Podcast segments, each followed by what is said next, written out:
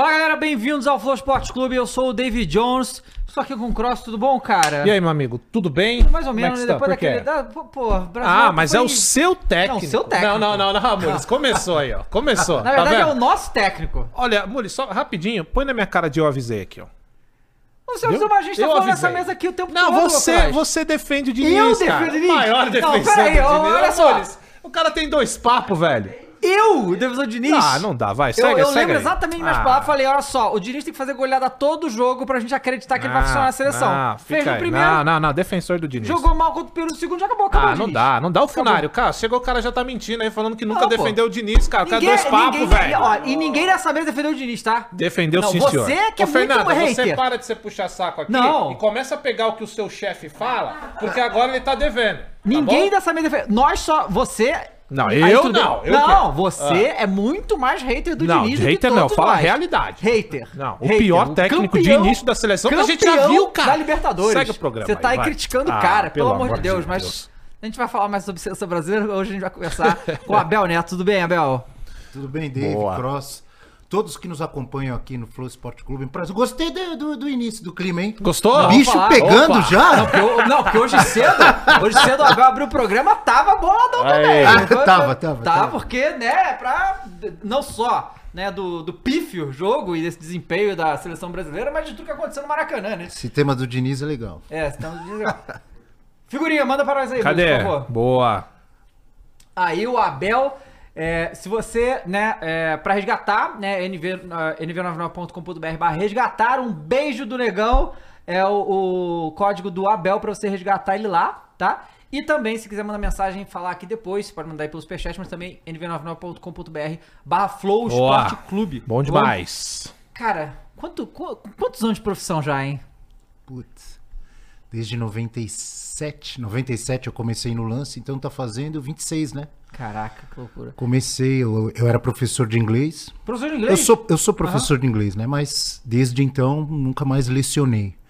Tava quase 10 anos dando aula, comecei muito novinho. Aí em 97, resumindo a história, surgia um novo jornal, que era o Diário Lance. Eu participei lá da prova de seleção e comecei. Aí Lance, Lance eu fiquei menos de um ano, oito meses. Fui pra TV Tribuna de Santos, que é a Globo lá de Santos, né? Fiquei dois anos e pouquinho e de lá fui convidado no ano 2000 para a Globo em São Paulo. Então fiquei 18 anos. Aí em 2018 eu pedi demissão da Globo e fui pra Fox. Então juntando TV Tribuna e Globo São Paulo foram mais de 20 anos na TV Globo. E em 2018 pedi demissão, fui pra Fox. E aí a Disney comprou a Fox dois, três anos atrás, né? Que é a Disney ESPN e tô lá na ESPN. E aí, nesse tempo todo que você ficou na Globo e tudo, é, você. Eu lembro de você muito repórter, né? Sim. Foi a maior parte do tempo que você foi repórter mesmo, de campo? Eu diria que 80 ou 90, os u- 80 90%. Os dois últimos anos, dois anos e meio, que eu estava mais em estúdio, porque eu fazia o bloco de esportes do Bom Dia São Paulo com Rodrigo Bocardi. E às vezes apresentava o Globo Esporte como substituto no final de semana, às vezes fazia os gols do Jornal da Globo. Então, os últimos dois anos eu estava mais em estúdio, esporadicamente ia para rua, mas quase o tempo inteiro. Desses 20 anos, vamos dizer que 18 ou por aí, 17, meio, 18, quase de reportagem de rua. Cara, então assim, é que é, eu, eu vendo de longe, né? Porque eu nunca fui repórter de campo e tal, mas eu. É porque você fez muita coisa pra seleção brasileira também. Então era Também. muita coisa in- internacional. Sim. E eu fico vendo, por exemplo, o Eric Faria hoje, que também é, que continua acompanhando a seleção, né? Porque era você e o Mauro Naves, né? Muito da. E os É, dois agora era, o SPN, Mauro, era o Mauro, Tino, né? Isso, Tino também. eu, Eric, muitas vezes. Que, né? cara, parece uma, uma, uma loucura, assim, de viagem, de correria, e porque é, é- A gente vê muitas vezes, tipo assim, ontem, na, aquela loucura lá, o Eric, é, é, ele foi, tipo, tava acontecendo um negócio, a arquibancada ele ia lá, ele tentou falar com o, o cara do. do caras empurrando. os caras, pô, Eu tava uma vendo também. Né? E. É, não é, é muito, é muito desgastante quanto parece? É pauleira, é pauleira. É óbvio que você cobrir seleção brasileira, você cobre seleção brasileira, você acaba, consequentemente, você vai ser chamado para cobrir uma Copa do Mundo. É o sonho de qualquer jornalista esportivo, cobrir Copa do Mundo, Olimpíada. E cobrindo seleção, eu tive a oportunidade de ir tanto a Copa quanto a Olimpíada. Mas, ao mesmo tempo que é um sonho, que é muito legal, que você está lá na Copa ou na Olimpíada, você está entre os melhores do mundo, não só atletas, jogadores, mas também entre os melhores jornalistas do mundo. Você rala muito. Você rala demais, você trabalha o dia inteiro. Eu lembro as Copas que eu. Tanto Copa quanto Olimpíada, Olimpíada você também trabalha muito. Eu sempre procurei me cuidar muito. Em que sentido? Sempre gostei e continuo gostando até hoje. Pô, de sair à noite, jantar, tomar um chopinho, tomar um vinho, ouvir uma música ao vivo. Naquele período eu era diferente. É, procurava dormir cedo, se fosse tomar um negocinho no jantar, ah, vou tomar um chopp, não vou tomar cinco, seis, não vou para porque no dia seguinte você vai acordar cedo, tem que estar com a cara boa no vídeo, não só fisicamente com a cara boa, mas mentalmente. Trabalhar de ressaca para trabalhar o dia inteiro, para falar para o Brasil inteiro, né? Mostrar sua cara. Você tem que estar bem. Então você tem que se cuidar porque realmente é cansativo. Você trabalha o dia inteiro, a cobertura é, é muito exigente. Ao mesmo tempo que você está ali no topo, pô, que legal. Tô cobrindo, por exemplo, o Eric ontem. Tava todo mundo vendo, o Brasil inteiro tava vendo, né? Como já estive várias vezes assim. É, a sua responsabilidade é muito grande. Você tá na vitrine. É ou não é? Claro. Estamos aqui, estamos no flow, estamos na vitrine. tá todo mundo vendo.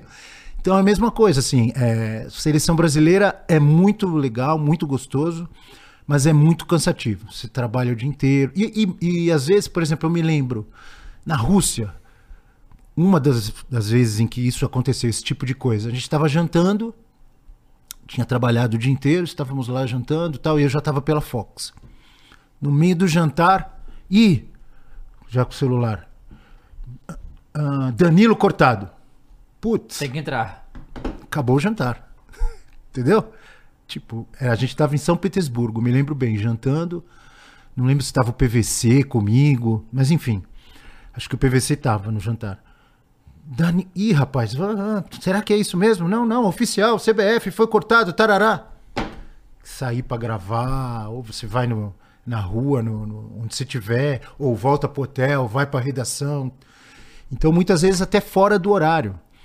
Na, na, na Alemanha, foi na Alemanha, foi a primeira Copa que eu fui, 2006.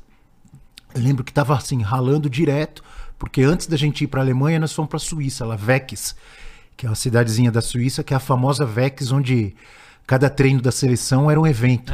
Que era no estádio lá para não sei quantas mil pessoas. E na passagem do ônibus da seleção até chegar no estádio, você passava por uma rua que tinha assim, um monte de barraca com comida, som ao vivo, show de mulatas. Show de mulatas mesmo. Eu lembro que eu encontrei o neguinho, eu adoro é, escola de samba, desfile, sempre desfile. Encontrei com o neguinho da Beija-Flor, fiquei conversando com ele. Mas enfim, era uma festa e o ônibus da seleção passava no meio daquela festa, chegava lá. Aí era tre- todos os treinos abertos para não sei quantas mil pessoas. Teve até um que uma menina invadiu para beijar o Ronaldinho Gaúcho. Enfim, Tem vídeo disso, né? Dela invadindo. tem, tem, tem, tem porque foi vídeo. gravado. Foi, Foi, gravado, foi gravado. Por que que eu tava falando? É, que você falou que foi a situação antes de ir pra, pra Copa, teve Suíça e depois vocês foram pra, pra Rússia. Ah, exatamente. Então eu tava tava desde a Suíça lá cobrindo, super cansativo, tal. Aí começou a Copa, fomos pra para Alemanha. Aí eu lembro que não tinha folga, trabalhava o dia inteiro porque eu entrava ao vivo com os flashes ao vivo. Então, por exemplo, a seleção ia treinar à tarde, só para vocês terem uma ideia. Essa foi minha primeira Copa. A seleção ia treinar à tarde. Quem ia fazer matéria, por exemplo, pro dia seguinte só, não ia entrar ao vivo, pô, o cara podia ir pro treino da tarde e trabalhava ali da tarde até a noite. Eu entrava ao vivo o dia inteiro, então a seleção vai treinar à tarde, mas assim, tipo, 8, 9 da manhã eu já estava em frente à concentração da seleção com os flashes ao vivo. Pô, a seleção vai treinar hoje à tarde e tal, fulano é dúvida, não sei o que, não sei o que. Trabalhava o dia inteiro. Bom, um monte de dia trabalhando, tarará. Aí chegou um, um fim de semana, acho que era um sábado. Meu chefe falou: Ó, esse sábado você vai poder desca- descansar, só vai entrar não sei que horas da tarde, não lembro com detalhes. Exatamente nesse dia, Robinho se machucou e teve que fazer exame num lugar que era longe pra caramba. Ele falou: sua folga tá cancelada, você vai com o motorista, vai lá seguir o Robinho no hospital, ver como é que é. Então, assim, acontecem, co- além do dia a dia de tudo que tá planejado, acontece muita coisa fora. Como em qualquer time. Claro. Como em qualquer time, como em qualquer seleção. E na seleção você tem que estar focado o di- o tempo inteiro em tudo que está acontecendo e, e não ficar só esperando o dia a dia. Entendeu? Por exemplo, ah, o Robinho se machucou, pô, mudou toda a programação. Ou teve um negócio, eu lembro que teve um, um- nessa mesma seleção, o Parreira era o técnico, acho que o Fantástico fez uma leitura labial dos jogadores num jogo, o Parreira não gostou, aí em cima, em cima da hora, assim, um ou dois dias antes de um jogo, de uma viagem, que era em outra cidade, o Parreira resolveu meio de birra mudar toda a programação da seleção. E aí a gente já estava com tudo esquematizado, não só nós da Globo na época, mas todo mundo teve que mudar tudo. Então, você tem que estar sempre assim ligadaço, é, repetindo. É muito gratificante, é muito gostoso você cobrir, mas não é moleza, não é glamour. É, tanto em é, não só em Copa do Mundo. Eu lembro, por exemplo, fui cobrir um mundial de, de 2011 lá no Japão, em Tóquio, Santos e Barcelona, que o Barcelona meteu 4 a 0 no Santos e tal. Eu fiquei acho que uma semana no Japão, Yokohama, Tóquio, não lembro se foi para Nagoya. Não consegui conhecer praticamente nada, porque a gente trabalhava o dia inteiro. É, entrando ao vivo e fazendo matéria. E além de trabalhar o dia inteiro, na, quando chegava à noite, a gente jantava no hotel e ficava transmitindo, editando, uhum. escrevendo, editando e transmitindo a matéria com, com um editor de imagem pela internet. Então, assim, você dorme pouco e, e praticamente era hotel, treino, treino, hotel, hotel, estádio para o jogo, uh, trem de Yokohama para Tóquio, aí já vai direto. Você tem pouco tempo. Quando eu fui, por exemplo, para a China, Jogos Olímpicos, 2008, aí, antes que, do último. Que é mais intenso? É a Olimpíada ou é a Copa? As duas são muito intensas, mas Olimpíada às vezes é mais cansativo, mais intenso, porque você não cobre uma coisa só uhum. num dia. Você pode, por exemplo, fazer um judô, uma final do judô de manhã, um jogo de vôlei à tarde. É, porque na Copa tem três jogos por dia e, né, dá, fica mais, é. mais tranquilo. E, e, e, a Olimpíada normalmente é tudo na mesma cidade, ou quase tudo, uhum. né? É quase tudo na mesma cidade. A Copa não, é... Normalmente são várias é. cidades. É. Então a Olimpíada às vezes é mais cansativo ainda, você faz muita coisa. Mas o que eu ia dizer, por exemplo, ah, na, na, na China ainda sobraram dois dias antes de eu vir embora terminou a Olimpíada e o meu voo era. Terminou domingo, o meu voo era quarta-feira de volta. Aí nesses dois dias eu consegui, ah, fui lá visitar a muralha da China. Na África do Sul, 2010, a mesma coisa. É, antes de voltar para o Brasil, eu tive dois dias. Aí nesses dois dias eu fui lá fazer um safari, não sei o quê. Legal. Mas o que eu citei do Japão, por exemplo, a final do Santos com o Barcelona foi domingo à noite lá no Japão e o meu voo de volta era segunda já na hora do almoço. De manhã eu tinha que sair do hotel e ir para o aeroporto. Aí, então, normalmente assim, é gostoso? É. É o sonho de todo jornalista? É.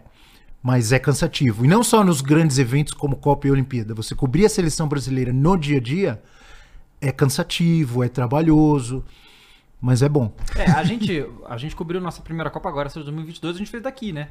E já foi insano de intenso. Porque todos os dias, né? Não para. A gente via todos os jogos, notícias sem parar, fazendo programa sem parar. E tu imagina, tá em loco. É tipo, é muito, muito né, intenso. E ainda tem coisa meio melancólica, né? Porque quando. quando é, bom, o Brasil não tem ido bem, mas quando o, o, time é eliminado, a galera volta pra casa, não fica até o fim, né? Porque muita gente acha que a galera. Ah, tá lá já, né? Fica até o fim pra não. assistir a Copa. Não, volta pra casa, né? Foi o que aconteceu comigo. Você sabe que eu tive uma uma frustração, entre aspas, assim, nenhum drama, mas e, é, na África do Sul, por exemplo, 2006 eu cobri só seleção brasileira, Alemanha. 2014 também, só seleção brasileira. Dois você tava? 2002 não. Tá. Aí 2010, África do Sul, eu cobri tudo menos seleção brasileira. Foi até uma experiência legal, diferente. Eu acho que você vê mais da Copa do Mundo. Quando você, você tá numa seleção só e só na seleção brasileira, você vai seguir a seleção onde ela for. No caso, na África do Sul, o meu chefe falou: Ó, você vai estar cada dia num lugar. Então eu fui treino da Espanha, fui jogo da Espanha, fui jogo dos Estados Unidos, fui jogo, fui jogo do Uruguai com a África do Sul. Cada dia estava num, num, treino, num jogo, assim, é, é, legal. Você vê diferentes jornalistas, você vê diferentes cidades. Muito, muito interessante. Mas quando chegou lá no, no dia do, do jogo do Brasil contra a Holanda, quando o Brasil foi eliminado, o meu chefe, que na época era o João Pedro Paz Leme, Nunca esqueço, ele chegou e falou para mim. Nesse dia eu fui para um jogo da Espanha, se não me engano, acho que era Espanha e Paraguai. A Espanha passou, acabou sendo campeã, né? Daquela Copa. Ele chegou e falou para mim: Ó, oh, Abel, tá funilando tal. Algumas pessoas tão, voltam, outras ficam. Se o Brasil passar pela Holanda, amanhã você vai estar tá incorporado no grupo de cobertura da seleção. Vai, vai crescer o grupo. Então, a partir de amanhã, se o Brasil passar para as semifinais, você vai vai estar tá com a seleção brasileira, com o nosso grupo já tá já estamos com a passagem comprada para a cidade do Cabo, que é Cape Town, que todo mundo fala que é uma das mais bonitas lá da África do Sul. Aí que aconteceu? Perdemos da Holanda, Dois dias depois, dois ou três dias depois, eu já estava com a passagem comprada para voltar Brasil. pro Brasil. Diminuiu o grupo e tal. Aí por que, que eu falo? falo? Falo brincando assim, uma frustração. Eu não conhecia a cidade do Cabo. Aham. Eu fui em várias cidades da África do Sul. Joanesburgo, Pretória, mais outras que eu, nem, que eu não me lembro o nome, mas enfim. E a cidade do Cabo, todo mundo fala que é muito linda e tal, tal. Eu não fui. Quem sabe um dia passeando, eu quero voltar com a minha família na África do Sul. Aí eu vou na cidade do Cabo. Aí é bom demais. Ô, Abel, eu escuto você falar, cara, eu gosto de prestar muita atenção quando vem convidado, principalmente que se comunica diariamente, na dicção, na oratória. E você falou que você começa no lance, é isso, de Fui no fato. lance, jornal impresso. Jornal impresso. Então você não tinha contato direto com a câmera, né? Tem que Não. aparecer e ter que realmente se comunicar com a galera. E como que é esse processo, cara? Porque muda completamente, né? O dia a dia, muda a forma que você tem que raciocinar, na forma que você vai se expressar. E eu digo isso por quê? Porque depois do lance você já vai direto pra TV Tribuna, Tribuna, e depois você vem pra Globo mesmo, que aí é o, é o- é o- um poder, né, que a gente sabe. Como que é? Como é que se prepara pra isso, cara? Porque na época que você entra é completamente diferente. A Globo era muito, muito mais do que é hoje, mas ainda assim muito grande pra aquela época, né? E como é que se prepara pra poder falar com, com, com tanta gente, cara? Porque, ó, nós, a gente trabalha há 10 anos com internet, que é um público menor do que uma Globo no, no seu auge. E pra gente, a gente já tem uma preocupação, né, cara, de não falar bobagem, de não falar errado, de não, de não, de repente, não passar uma mensagem errada, porque, enfim, o público ele vai evoluindo, mas em uma certa época, nem sempre vai assim. Como é que é, cara, pra você se preparar e chegar numa TV Globo e se comunicar e não cometer, porque é difícil a gente ver. Eu até perguntei, cara, ele não tem nenhuma gafe, porque você vai perguntar de, da maioria dos jornalistas, tem algo errou em algum momento. E, cara, eu não encontrei absolutamente nada. Como é que é que se prepara pra fazer isso? É, não, eu até, até br- brinco, mas na verdade é sério. Eu falo com o pessoal, a gente faz lá o, o F360, Futebol 360, lá na ESPN de manhã, que eu apresento, né? E eu falo, é, a gente fica muito, não só no F360, nos outros programas da ESPN, quando eu tava na Fox também, a gente fica super exposto. E corre o risco de. Porque, pô, por exemplo, eu faço um programa, apresento um programa de segunda a sexta, das 9 às 11 da manhã. São duas horas por dia, de segunda a sexta. Se você contar aí, são 10 horas. Você fica ao vivo. A chance de você. E às vezes a gente erra. A gente, quando a gente percebe na hora, ótimo. Corrigimos ali na mesma hora. Ó, não, errei e tal, desculpa. Às vezes uma palavra, dicção errada, ou às vezes uma informação errada. O cara te corrige aqui no ponto, ou alguém ali na hora já fala: não, não é isso, não, não é isso e tal. E às vezes passa, a gente corrige depois. Enfim, a gente fica realmente exposto. Como vocês aqui também. É, em relação ao lance para a TV Tribuna, que eu fui do impresso para a TV, né, para o te telejornal ou para a TV, realmente é uma mudança muito grande. E eu senti essa mudança na época, eu, eu senti muito. Porque eu tinha pouquíssima experiência, não só como jornalista, e principalmente em TV, com câmera. Quando eu fiz a faculdade, eu fiz faculdade de comunicação em Santos, eu jamais imaginava que eu ia trabalhar em televisão. Jamais. E, e o meu sonho, a minha vontade era trabalhar no impresso. Era o que eu gostei. Eu sempre amei ler jornal. Até hoje, acho que eu sou um dos poucos que eu vou à banca ainda, não todo dia, mas eu vou lá, eu gosto de comprar, sentar e ler o meu jornal impresso. Não sei quanto tempo ainda vai durar isso, porque quase ninguém mais. Né? Daqui a pouco não vai ter mais. Faz tempo que eu não vejo, viu? É, não, cara, banca de jornal hoje em dia eu vejo que vende mais doce do que jornal, Sim. né? É que eu passo todo dia no- na É. mesma banca que tem. É uma, é uma ali na Avenida Europa. Mas enfim, aqui em São Paulo. É, então eu, eu. Sabe por que, que eu. Primeiro, que não era a minha vontade. Segundo, que eu jamais imaginava que eu, negro, ia ser chamado para trabalhar num lugar. Lá em 97, ou 26 anos atrás, era muito pior do que é hoje em termos de ser uma raridade você ver um negro na televisão, no telejornal, num, num grande canal como a ESPN ou como a TV Globo na época. Eu praticamente não via. Quem que, quem que aparecia na época? Aparecia o Heraldo Pereira, que está até hoje, a Glória Maria, que já morreu, que já, né? Muito antes disso já estava lá na telinha. E eram pouquíssimos. Acho que Dulcineia, que é uma que trabalha na TV do Paraná até hoje, mas assim, ó, tá vendo? Dá para contar nos dedos. Então, pouquíssimos negros eu via na TV, aqui no Brasil. Eu realmente não tinha essa vontade, não imaginava. Bom, comecei lá no Jornal Impresso. Beleza. Aí um, um dos chefes da, da TV Tribuna me chamou. O cara que mandava na, na TV Tribuna era o professor da aula de telejornalismo na faculdade que eu fiz em Santos, que já faleceu, Carlos Manente. Ele e o Eduardo Silva, que era o, o editor-chefe, tá na TV Tribuna até hoje, me chamaram.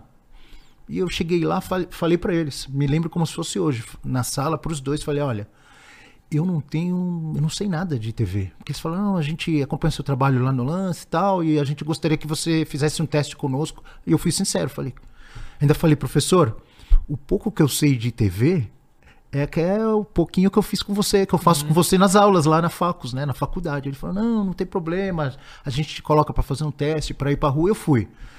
Eu lembro que eu tremia em frente à câmera. eu tremia. E minha primeira entrada ao vivo, nunca esqueço também.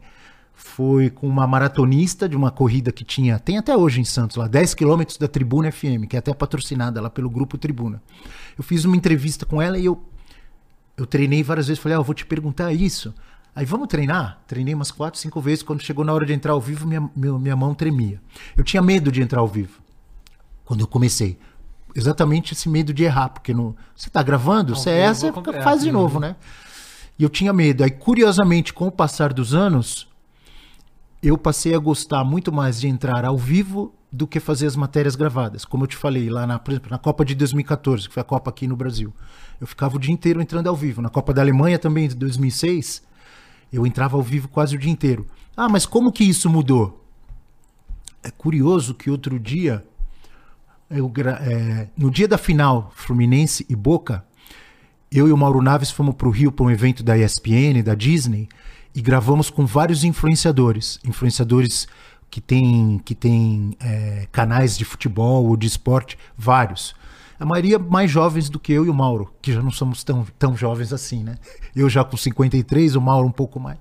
E aí teve um, do- dois dos, dos meninos de, de dois canais diferentes falaram a mesma coisa, assim, com outras palavras para mim. Poxa, um dia eu quero falar que nem você. Eu falei, pô, você com milhões de seguidores, mais do que eu, tá? né? Não, mas você fala muito. Eu falei, é, mas isso não é de uma hora para outra, isso vem com o tempo. Então tá de acordo com o que eu tô falando para vocês. Como que eu mudei isso? Pô, eu tremia para entrar ao vivo no começo. Hoje eu gosto mais de fazer ao vivo, faço um programa lá que eu apresento, duas horas por dia. Muito de preparação. A palavra que você falou, como você se prepara? Eu aprendi na vida antes de virar jornalista, quando eu era professor, e também já fui vocalista de banda, eu tinha uma banda de reggae quando eu Oh, morava em Santos. Eu gosto muito de música tal, e eu tive uma banda de reggae. Que você tem que se preparar. Por mais que você fique nervoso, tenso, se você estiver preparado para dar aula, professor tem que se preparar. Eu dei aula quase 10 anos. Eu preparava minha aula para não chegar lá e passar vergonha. Você tem que estudar para dar aula, entendeu? Ah, eu já falava inglês fluentemente. Mas não é só falar, para você lecionar, você tem que se preparar. Ah, hoje eu vou dar aula de, sei lá, do assunto tal. Me preparo. Poxa, hoje eu vou no treino do Palmeiras. Vou, vou estudar o que, que tem do Palmeiras. Antes, an- Copa do Mundo, vou cobrir a seleção brasileira. Só para você ter uma ideia. Antes de eu ir para a África do Sul, eu não só me preparava assim, estudando os times, estudando a seleção, quem foi convocado, qual que é o histórico do técnico, etc e tal. Por exemplo, antes de ir para a África do Sul, eu li um livro do Nelson Mandela. Fui assistir o filme lá do Invictus Muito bom, hein? filme do Invictus, li livro, tarará. Antes de eu ir para a China, para cobrir os Jogos Olímpicos, eu li o livro do Mao Tse Tung. Um livro grosso, enorme. Assim. Por que, que eu faço? Porque eu acho interessante e melhor para a minha cobertura, não só eu estar a par do assunto específico, que no caso era futebol ou esportes em geral. Quando é a Olimpíada é mais difícil, que você vai cobrir vários, várias modalidades que você normalmente não está acostumado, mas também conhecer um pouco da parte cultural do país, porque, por exemplo, eu fui lá na Copa da Alemanha, 2006. Eu não entrava só para falar de futebol. Em qualquer Copa que você vai, você não entra só para falar de futebol. Você faz uma entrada ao vivo na ESPN, na Fox, no- na Globo, ou se o Flow, por exemplo, a próxima Copa é no Canadá, no México e Estados Unidos. Estados Unidos. Vamos dizer que o Dave e o Cross vão para lá. Vocês não vão falar só de futebol. Vai ter um dia que alguém vai perguntar, ou vocês vão ter que falar da comida canadense. Claro. Vocês vão ter que falar da comida, do tudo. trânsito, do tempo, da cultura, da vestimenta, dos hábitos. Então, eu acho interessante. Eu falo demais, né? Não, Mas, não, resumindo, explicando o que você está me perguntando, eu sempre gosto de me preparar muito. Hoje eu vou cobrir o Palmeiras. Porra, tenho que tentar, tenho que estar preparado para falar tudo que eu tiver que falar antes ou chegando lá, se eu conseguir encontrar alguém, conversar, tarará. O Eric ontem, por exemplo, estava lá no Brasil e Argentina. Tenho certeza que ele se preparou, se possível, conversou com alguém da, da comissão técnica. Ele falou, inclusive, durante a transmissão, ele falou: ah, eu conversei com o Fernando Diniz. Ele, ele me falou, eu lembro na transmissão, ele falou isso. O Fernando Diniz tá gostando muito do Gabriel Magalhães. Conversei com ele, falou que é um zagueiro que tá. Por que, que ele falou isso na transmissão? Em algum momento ali ele teve alguma conversa com o Fernando Diniz, ou durante a coletiva, ou um pouquinho antes. Então tudo isso você tem que aproveitar. Quando eu tocava na banda, ensaio. o ensaio é a preparação. Você tem que ensaiar. Eu era o vocalista, tinha que ter as letras de cor para não, esquecer, pra não esquecer na hora. A gente ensaia muito. Eu acho que tudo na vida. Já fui falar, por exemplo, dar palestra para alunos, para faculdade, também me preparo. Muita coisa vem do improviso, do que o cara pergunta lá na hora, etc e tal. Mas às vezes você tem um roteirinho, ah, vou falar sobre isso, vou falar sobre a dificuldade disso, como eu comecei, e outras coisas vão pintar no bate-papo. Eu sempre acho que a gente aprende muito nesse tipo de coisa. Por exemplo, quando eu vou dar palestra em faculdade para alunos, eu passo muita coisa, obviamente, pela minha experiência, mas eu sempre aprendo muito com eles. Como aqui nesse papo com vocês, tenho certeza que eu vou aprender com vocês e vocês comigo. Mas muita coisa você aprende fazendo, você melhora. Eu acho que qualquer coisa na vida, dirigir. Primeiro dia que você dirigiu um carro, um automóvel, é igual o que você dirige hoje, 10, 15 anos? Como que você melhorou? Praticando, fazendo. Então eu acho que um cara que começa, a não ser tem alguns fenômenos. Claro. Por exemplo, o Thiago Leifert. Ele é um fenômeno, na minha opinião. Porque é óbvio que também quando ele começou, ele não era igual ao que ele é hoje. Né? Mas muito rapidamente ele já. Tem pessoas que, que, que conseguem, é, conseguem ter a intimidade com a câmera ou, ou, ah, conseguir ser mais desenvolta, conseguir ter a naturalidade que tem ao conversar, mesmo olhando para uma câmera, mais rapidamente do que outras. Eu acompanhei boa parte do início do Thiago na TV Globo, inclusive na China, lá né, nos Jogos Olímpicos de Pequim, ele estava como repórter do Sport TV, novinho, tem até foto com ele. E eu acho que ele muito rapidamente desenvolveu o que outras pessoas, como eu, eu demorei mais para desenvolver. Mas, é, repetindo o que você perguntou, como se preparar? Primeiro, muita coisa melhorou com o tempo, fazendo. Já são 26 anos fazendo isso. Então, hoje eu não faço uma entrada ao vivo ou como eu fazia 10 anos atrás, ou 15. Hoje eu tô melhor. E, e sempre me preparo. Se eu não me preparar, aí não. Por exemplo, ah, fim de semana. Isso aí, na ESPN é assim. Quando eu fazia o Bom Dia São Paulo na Globo era assim. Ah, fim de semana eu tô de folga. Esse fim de semana agora vai ser minha folga na ESPN, esse próximo agora. Mas provavelmente domingo à tarde, sabe o que eu vou estar fazendo na minha folga? Vendo o jogo, né? Assistindo o jogo. Ontem eu assisti o jogo. Quanto mais jogos eu puder assistir, melhor. Não dá pra assistir todos.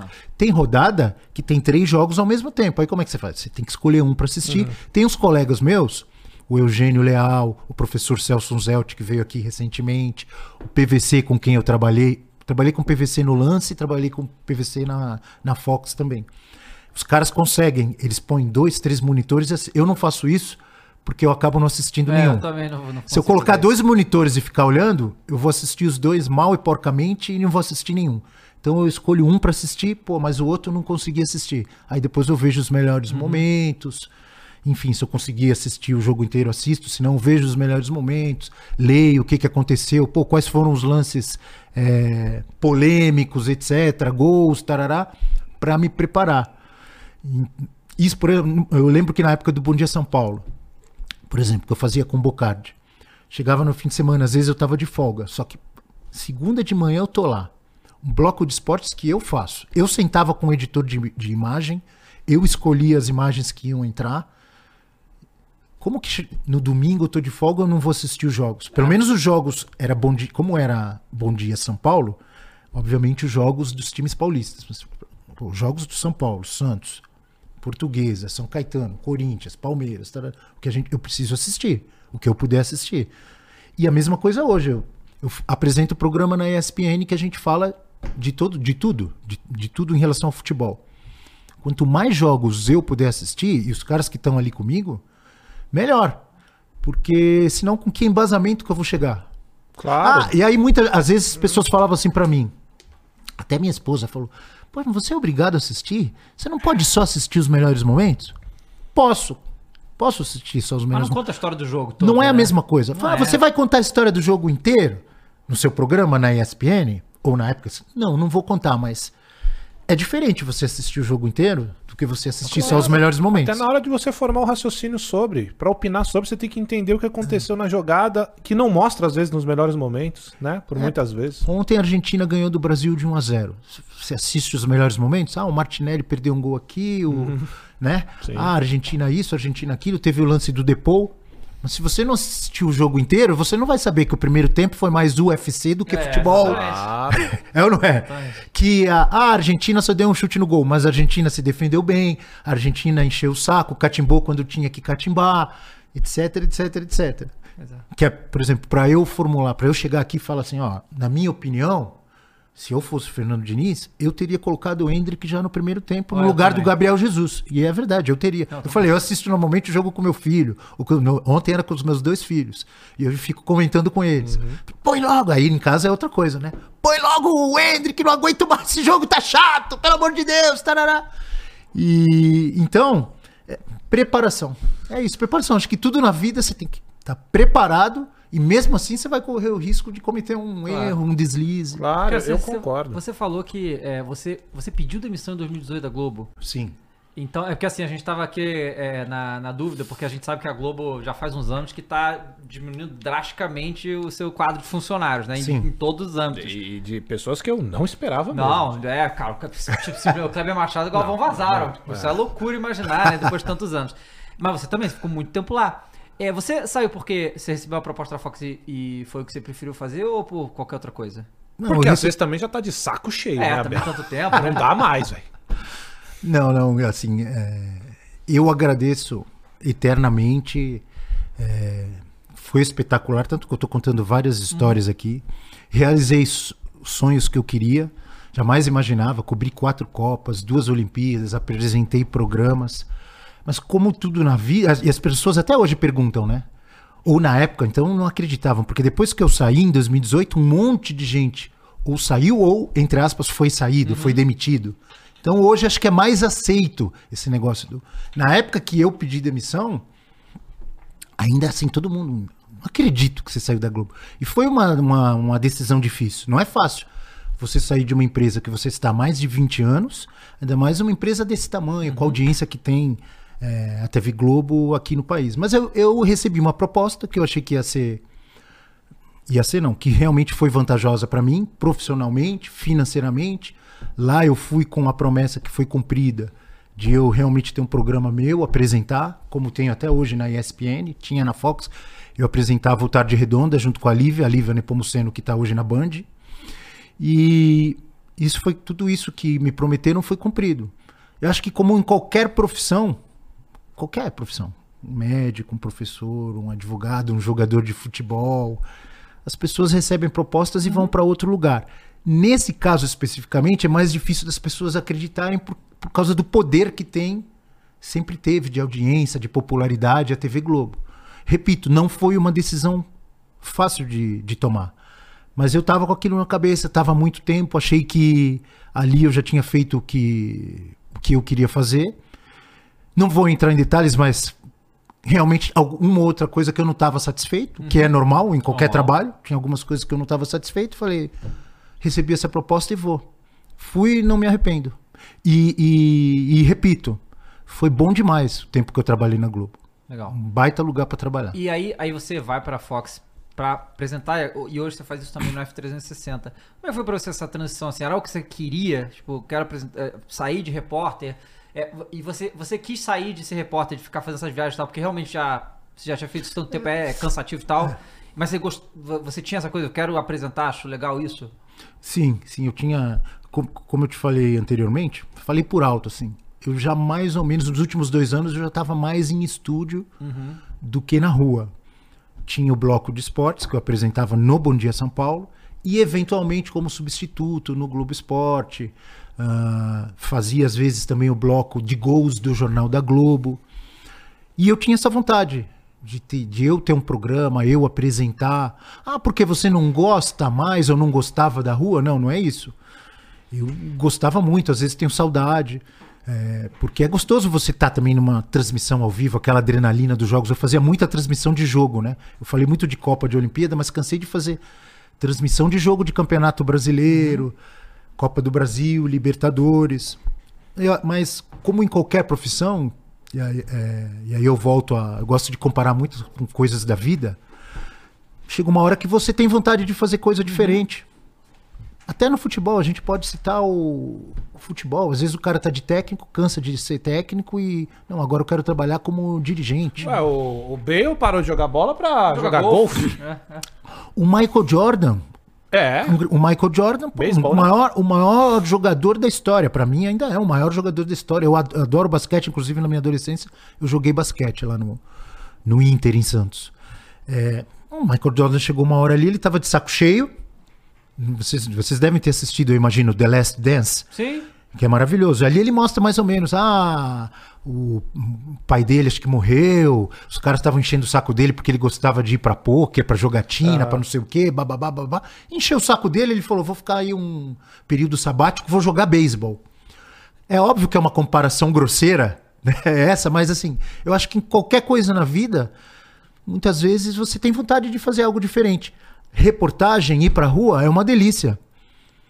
Mas eu já estava fazendo aquilo ali quase 20 anos. E apresentar, estar no estúdio, eu também gosto. Tanto que eu tô até hoje e tenho o prazer de fazer. E eu tinha vontade. Eu tinha, eu tinha vontade disso. Então hoje eu tô super feliz lá na ESPN, apresentando o programa. E a reportagem também ela cansa em alguns aspectos. E dependendo de onde você estiver, eu vou explicar. Eu fiquei muitos e muitos anos fazendo reportagem, cobrindo clubes aqui em São Paulo. Isso quer dizer o quê? Eu saía lá da Zona Sul, onde é a sede da Globo até hoje, e até o CT do Palmeiras, que é na Barra Funda, vocês conhecem bem, e aí às vezes você demora 40, 50 minutos, uma hora para chegar. Ou saio lá da sede, saía da sede da Globo na Zona Sul, ia pro treino do Corinthians lá no Parque. Eu peguei muito treino ainda no Parque São Jorge. Ou peguei também treino no, no CT que é hoje lá em no Parque Ecológico, tá quase lá no aeroporto de Guarulhos. Então, resumo. Uma hora para chegar no treino, fica à tarde no treino, tal, termina o treino, faz a entrevista. Mais uma, quando era sexta-feira para voltar do Corinthians, uma hora e Loucura. pouco para voltar. Aí chegava na TV, ia olhar as imagens, decupar, escrever o texto, deixava tudo roteirizado pro cara editar. Isso quando fazia matéria pro dia seguinte. É um dia a dia cansativo. Prazeroso? Pô, que delícia quando entrava a sua matéria no dia seguinte, editada, bonitinha, com a imagem que você escolheu, sabe?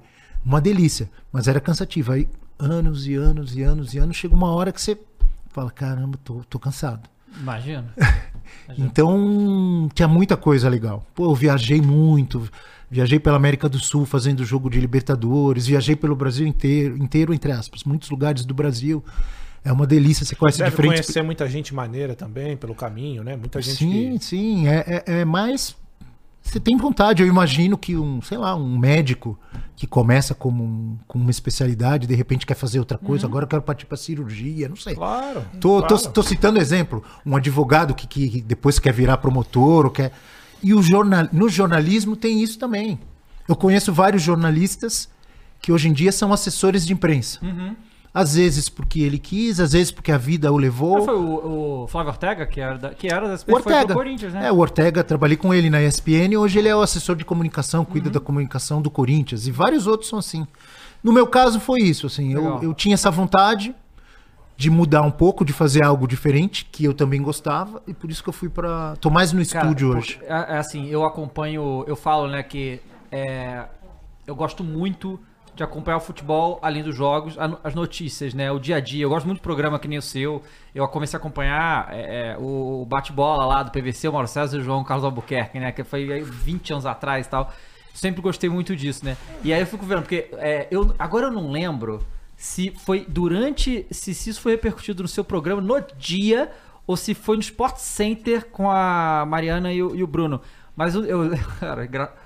o futebol Olha, brasileiro ele é sabe loucura. mesmo, tá? Ele vê todo dia. Eu vejo mesmo. Todo dia ele Obrigado fala pela assim, audiência. Todos os programas, ele sabe a programação inteira. O negócio do Luan, do Luan no motel.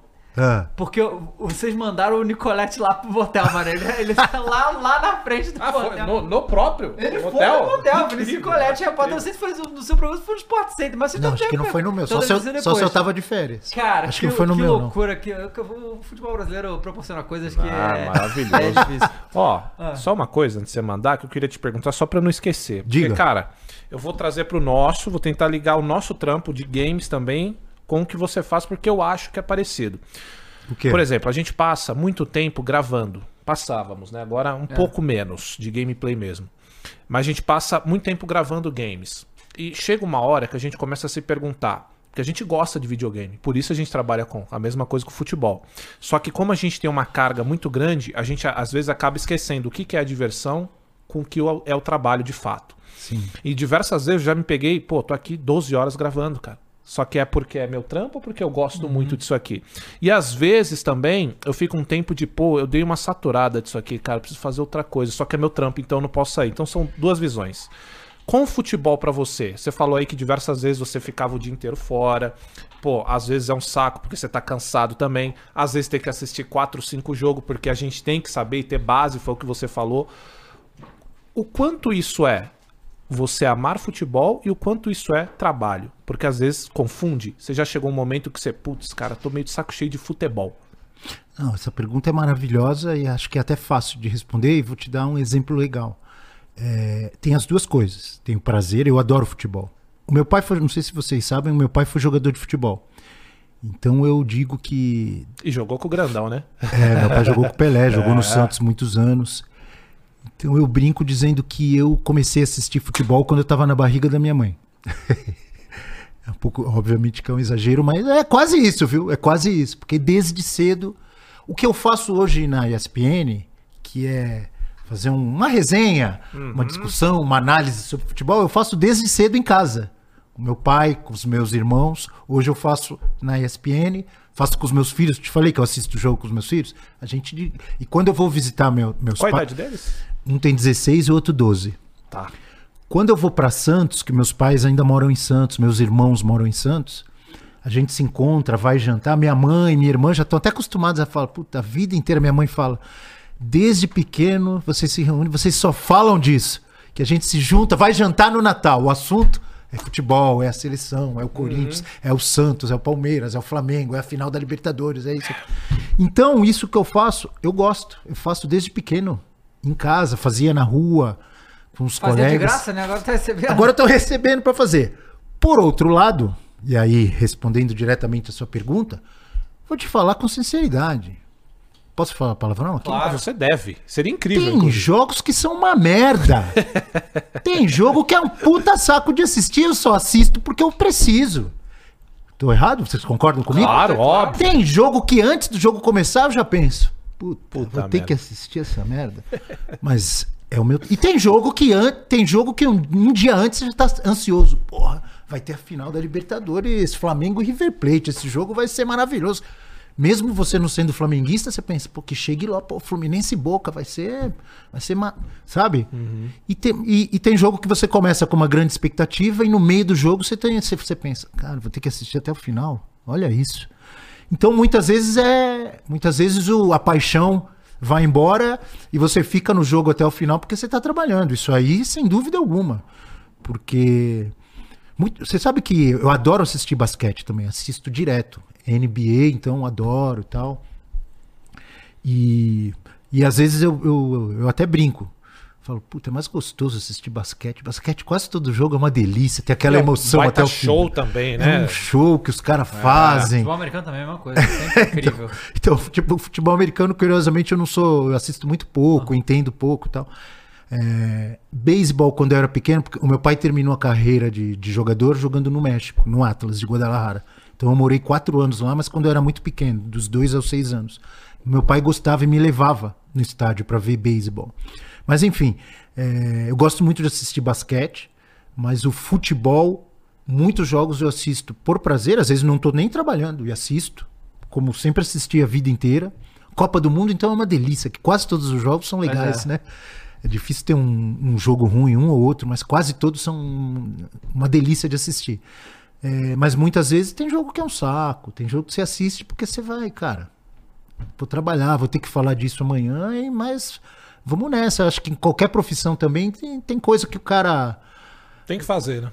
Ah, em qualquer profissão, eu acho. Um, um, um médico, um advogado, um arquiteto, um dentista, um É, eu te professor. Tem, pergunto- tem coisa que é uma delícia fazer e tem coisa que fala, Claro. puta, hoje eu vou ter que fazer isso aqui que eu não gosto. Claro, não, eu te pergunto isso, cara, porque tem gente que realmente, tá- re- realmente acha que, que tá na profissão errada. Que passou muitos anos e ah, agora eu não quero mais isso porque chega nesse ponto. Porque o cara fala, pô, cara, eu faço tanto tempo isso e trabalho só falando com isso, eu tô de saco cheio disso.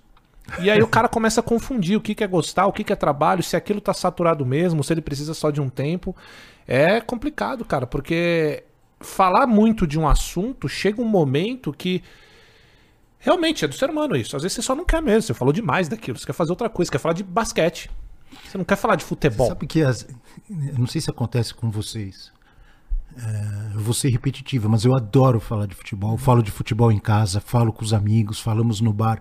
Mas tem horas que eu não tô afim de falar de futebol. Isso, é isso. E com, como você- a gente põe a cara na TV, eu fiquei muito tempo, estou há muito tempo na TV, na ESPN, na Globo, etc. Obviamente que muita gente me reconhece na rua, s- sempre.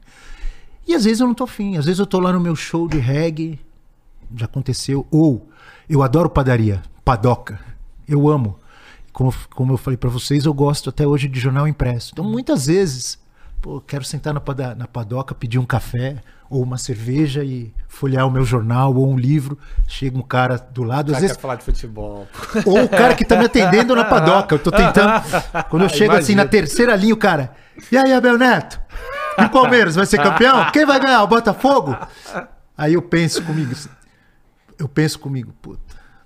Tudo que eu não queria. Aí vai, né? mas Vai, eu não vai. vou. Mas faz parte da minha profissão. Eu não vou ser antipático. Eu não consigo, não vou ser antipático com o cara. Isso faz parte da minha profissão. Eu ponho a cara no vídeo, as pessoas me conhecem, gostam e querem falar comigo de futebol. E às vezes eu não tô afim. Isso acontece. Isso acontece. Tô num restaurante com a minha família, tô num show, sabe? Ou tô, tô jantando com a minha esposa, aí Aham. o cara passa, pô, e aí, fala bem, fala bem do meu Corinthians, hein? Para de falar que o Santos é o pior da história, hein?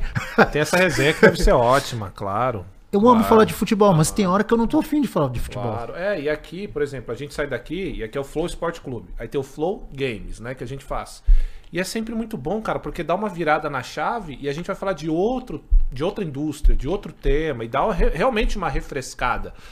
Por isso que eu te perguntei, porque é algo que realmente acontece às vezes comigo, de tanto falar de um assunto, às vezes dá uma saturada, e não é que você deixou de gostar, é porque naquele momento deu, né? Você quer dar descansada. tem momento que você quer ouvir uma música, Isso, quer claro. passear, quer tomar um negócio, quer namorar, quer ver um show, sei lá. Tá no Mas parque tô- com seus... eu Só tô- que o, o futebol te segue. Eu tô impressionado com uma coisa, Abel. Diga Porque lá. geralmente os caras vêm aqui e os caras falam assim: não, vou tomar uma taça de vinho. Os caras é viciado em vinho. E Eu toda vez que você falou isso, você falou chopp. Não, mas eu é atualmente do eu tomo você é mais do vinho. do vinho? Não, jogador de futebol é uma loucura de vinho. É cara, só vinho, os caras colecionam, não, é? Não, como eu falei pra vocês, eu, eu nasci em Santos. E Santos, vocês sabem, é muito quente, é mais quente que São Paulo, normalmente. Aham. E da época da faculdade e tal, né? Aquela coisa, né? Vai pro barzinho. Eu sempre tomei chopp, cerveja, até pela temperatura da cidade e tal. Mas foi em 2004, quando eu fui na minha primeira cobertura de seleção, que eu fui pro Chile. Foi o pré-olímpico do Chile, que era o pré-olímpico para os Jogos de Atenas, que o Brasil acabou não classificando. Ali a gente trabalhava o dia inteiro e chegava à noite no quarto de hotel, enquanto a gente editava, tinha, um, tinha uma redaçãozinha, assim, né? um, um quarto que, que a Globo, na época, ela fechou aquele quarto, colocou os equipamentos e editava as matérias ali. E ali a gente comprava vinho nacional no supermercado, vinho chileno, e tomava. Aí eu comecei a Pegar a gosto. pegar né? gosto. a- eu não só gosto de tomar vinho, como eu gosto de visitar vinícolas, quando possível. Já visitei algumas aqui no Brasil, Bento Gonçalves, Chile, Uruguai, enfim. E atualmente eu tomo mais vinho do que. Mas eu só falei de chopp. Só falou do show, É, só- falou do show. O que é ótimo. É que eu vamos falei da combinar. Copa da Alemanha, né? Na época ainda. Na África do Sul já era vinho. Já era vinho. E na Alemanha tava um calor, porque na Alemanha era verão europeu, meio do ano verão europeu, calor. Na África do Sul, que foi quatro anos depois, 2010, era um inverno um frio assim, inacreditável na África do Sul. E a gente tomava vinho sul-africano, vinho Ah, nacional. maneiro. Tá à noite, Cê- à noite, antes cê- de dormir, tomava Você tacinha. comentou aí, então eu te perguntar isso porque eu vejo você falando isso sempre.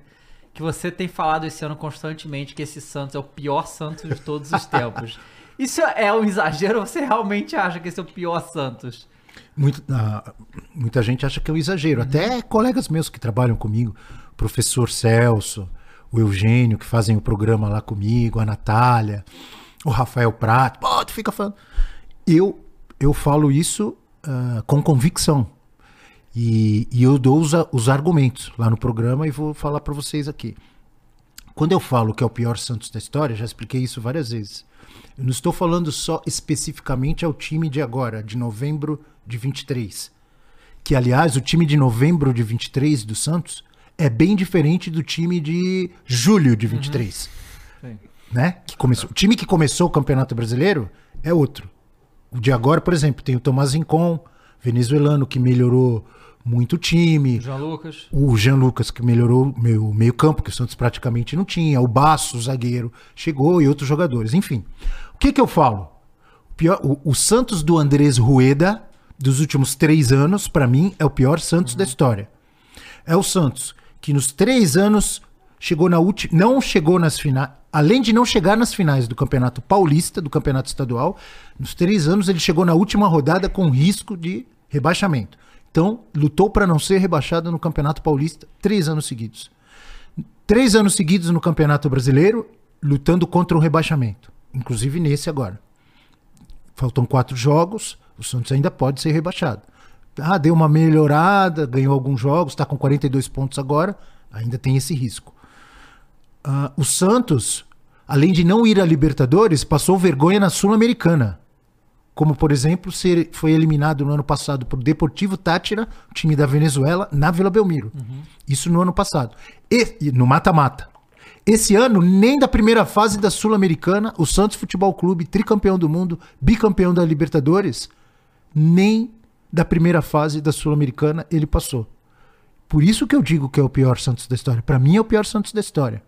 Outro dia o Rodrigo Bueno, o Bubu, que trabalha com a gente, conhece muito de futebol, não só de futebol ah, nacional, mas internacional. Teve por muitos anos uma coluna na Folha de São Paulo falando de futebol. Enfim, vocês sabem. Ele veio, é, você fica falando desse negócio de pior. Eu, eu assisto, viu? Você lá no F360, você fica com esse papo de, de pior Santos da história, você vai quebrar a cara. Eu falei, por que, que eu vou quebrar a cara? Porque o Santos não vai cair. Eu falei, não, mas isso não está atrelado a cair ou não. Pra mim, mesmo que se salve, é o pior da história. É, e você, você não lembra de. Ah, o Santos lá nos anos 90, o professor Celso Zelt também falou isso pra mim. O Santos lá nos anos 90 teve times horrorosos. Eu falei, teve. Ficou, se você me provar que o Santos ficou três anos seguidos lutando pra não cair no Campeonato Paulista, traz isso pra mim. Falei tanto pro Bubu quanto pro professor. Sumiram. Eu falei, o Santos teve times muito fracos, como todos os times tiveram, inclusive vários caíram já no brasileiro. Quase todos, né? Os grandes, estou dizendo. No brasileiro, não caíram foram o Santos, São Paulo e Flamengo, se não tiver em casa. E o Cuiabá. Porque ele veio da segunda divisão, mas nunca E caiu. não voltou? Ele não Incaível? voltou. Incaível? Não caiu Segura o Deivinho. Mas Inter, Grêmio, Atlético, Cruzeiro, Corinthians, Palmeiras, Fluminense, Vasco, Botafogo. Bom, enfim. Então é isso, é isso que eu digo. Eu sei que o Santos já teve outros times ruins, mas eu falo, o Santos tinha time ruim, mas chegava pelo menos na semifinal do Paulistão. Ficava em décimo, em quinto, quando não, isso quando não, quando não teve time bom, e teve, e, e foi campeão brasileiro, foi campeão paulista, foi campeão. Mas esse Santos agora, em que o Rueda, na minha visão, na gestão dele, trabalhou para sanar lá, não sei se sanar é a palavra certa. As contas, né? As contas, é. As finanças do clube e tal. É, não tenho minhas dúvidas, porque gastou muito também. Mas no futebol foi um desastre. Troca de técnico toda hora, Uhum. troca o executivo de futebol toda hora. Assim, um desastre total. Foi o desastre. time que acho que mais trocou nos últimos anos de técnico, não foi? É, esse ano nem sei se foi bagulho de... Foram- Esse ano começou com, se eu não estou enganado, o Dair Hellman, depois teve o Paulo Turra, Paulo Turra. depois teve o Aguirre, Caraca, é mesmo. aqui o Marcelo também. Fernandes já é o quarto. E no ano passado também, vários. Ah, nos, nos últimos dois, três anos. vai, Fernando Diniz, Carilli. é, Luca, Lisca, Carilli. Carilli, Lisca, Bustos. Um monte de técnico, um monte. Não, o Corinthians também. Também.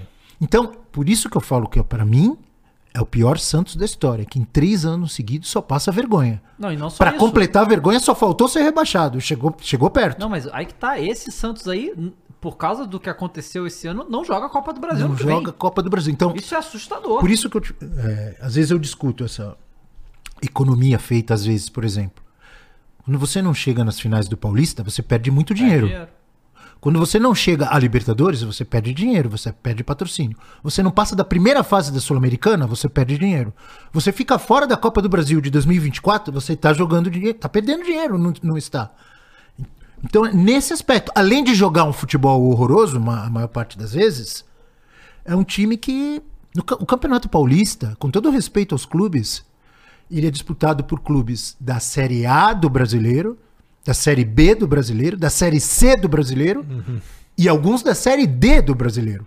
E alguns que não estão nem na D. E o Santos lutou para não cair. Chegou na última rodada. Então, esse é o meu argumento. E eu respeito, eu falo lá no programa e falo aqui.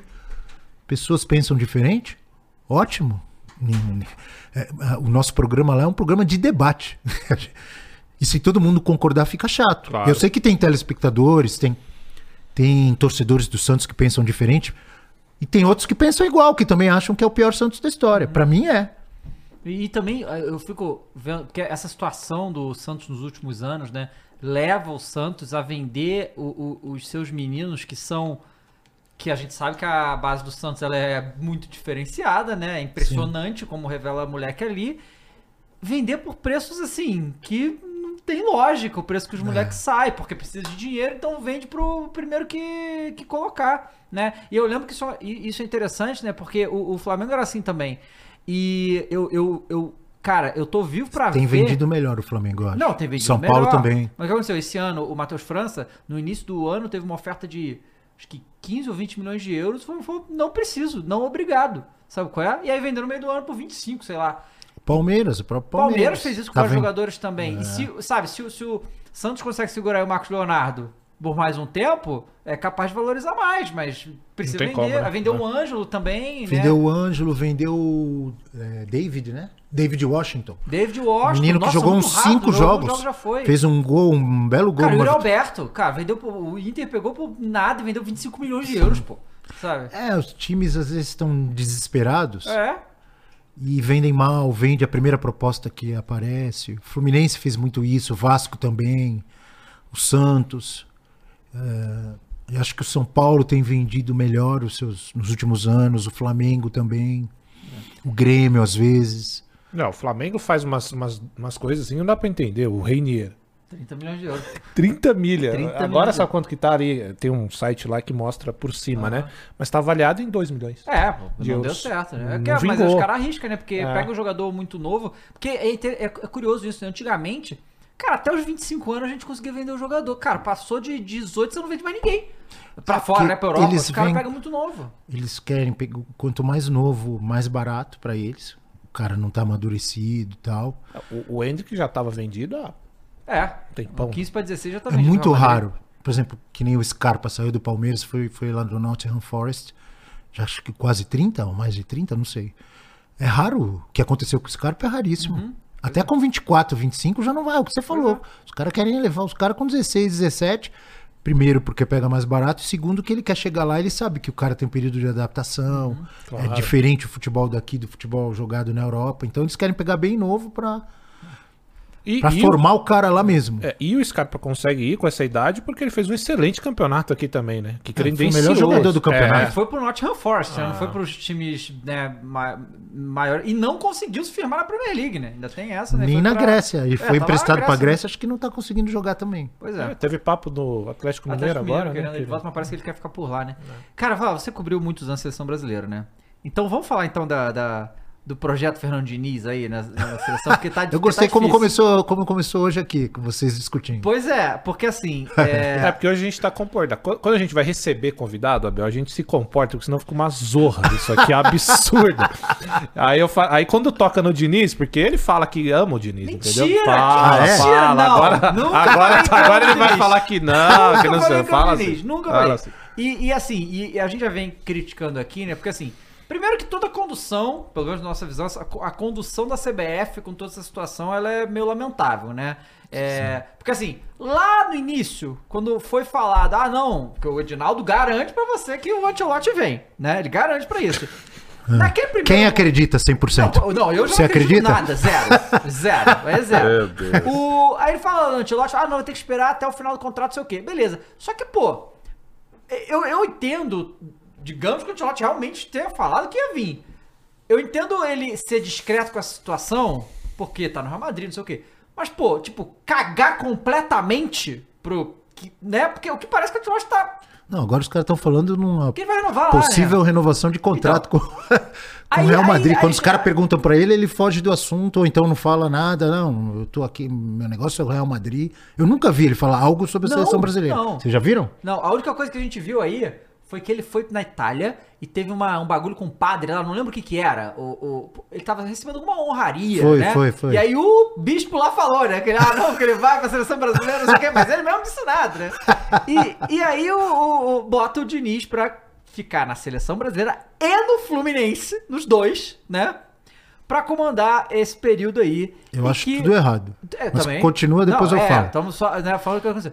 E aí ele vem e esse e faz uma um ano que acabou o ano da seleção, né? Não vai ter mais jogo. Um ano vergonhoso assim, tipo, pro que a seleção brasileira é Bizarro. terminar o ano. É, se o Paraguai tivesse ganhado o jogo contra a Colômbia, eu acho, a gente já tá em sétimo na- nas eliminatórias da, da Copa. É, juntando uma sequência de, de, de, de recordes negativos, né? Perder em casa um jogo de, de, de eliminatório que tinha acontecido, perder pra Colômbia em casa, perder dois jogos seguidos na eliminatória, perder três jogos seguidos na eliminatória. Tipo, é, tudo Os errado. três últimos jogos, eu falei isso lá no F360. Eu não sei se você percebeu, se vocês perceberam, que nesses três últimos jogos, o Brasil terminou ouvindo grito de olé. É, pois é, sim. Contra o Uruguai, foi lá no Centenário, né? Uhum. Torcida gritando olé, já no meio do segundo tempo. Contra a Colômbia, olé, lá em Barranquilha. E ontem no Maracanã, olé, de torcida brasileira ainda. É, exato, Que o é. Fernando Diniz ficou pé da vida. ficou bolado, Reclamou, reclamou, mas. reclamou. Três jogos É. seguidos, três derrotas e três olés. E é- E antes do Diniz chegar, eh, é bom lembrar, com o Ramon ainda, Sim. nós perdemos de Senegal e Marrocos. Marrocos, é. Feio, né? Perdemos feio pra, pros caras aí. E aí a gente tá falando, esse- esses, é, esses últimos jogos da seleção, o quanto que, cara, eu, eu, eu tô martelando isso o tempo todo, cara. A seleção, você, você joga com do- dois caras no meio campo e quatro pontas. Essa que é, é- é- assim, né? Ele não joga assim nem no Fluminense, cara. Sabe? O Fluminense normalmente joga no 4-3-3, né? Ele bota o Keno, o Cano e o Arias. Meu campo ali é o André, aí às vezes Martinelli Ganso e tal. E, e o Arias volta muito ali e tal, compõe. É, é diferente, ele não faz. É. não é- Ele não faz. Tipo, O Arias tá no direito, tá na Isso. esquerda, tá no meio. O Ganso também aparece em tudo que é, que é lado. O Keno sai da esquerda, vai pra direita. O Marcelo tá no meio Sim. campo, tá no... Eu lembro num jogo no início da Libertadores, acho que foi contra o Sporting Cristal em Lima, que o, o, o Marcelo deu um passe de três dedos, que eu até brinquei, falei, nossa, lembrou o Modric. Ele tava do lado direito, ele deu um passe e a bola chegou no cano, o cano fez o gol. Então no Fluminense tem. re- Em relação ao Fernando Diniz, primeiro falando em relação ao Diniz, tá? Vocês, é, é, eu estava rindo quando vocês estavam debatendo, discutindo aqui no início, porque eu, em relação ao Fernando Diniz, eu confesso que eu tenho uma, uma mistura total de emoções e de diferentes opiniões. Vou explicar. No início, eu cornetava muito mais ele. Estou falando pr- primeiro eh, especificamente em relação a clube. Vamos esquecer seleção. Eu cornetava, só via com maus olhos a tal da saidinha ali, porque realmente eu não gosto. Apesar de eu saber e ver que isso acontece em vários times do mundo inteiro, eu defendo que para você fazer isso, primeiro, você tem que estar muito bem treinado. Segundo, você tem que ter jogador bom para você fazer isso. Porque se for para fazer porque é a tendência do momento, você tem jogadores que não conseguem dar um passe de lado e você quer trocar passe em frente ao goleiro, eu sou contra. Não sou dono da verdade, não sou nenhum expert em tática, tá? Mas eu acompanho futebol desde que estava na barriga da minha mãe, como eu falei. Não sou um expert em tática, mas eu tenho minhas opiniões sobre futebol. E a minha opinião é essa. Isso faz parte do, do jogo hoje. Não é só o Fernando Diniz. Se você for ver qua- quase todos ou muitos times na Europa, no mundo, saem jogando assim, desde o goleiro e tal. Eu só acho que se apertar muito, dá um chutão. Uhum. E acho que o Diniz mudou um pouco isso. Porque an- antes ele fazia muito mais. Cansou de levar gol.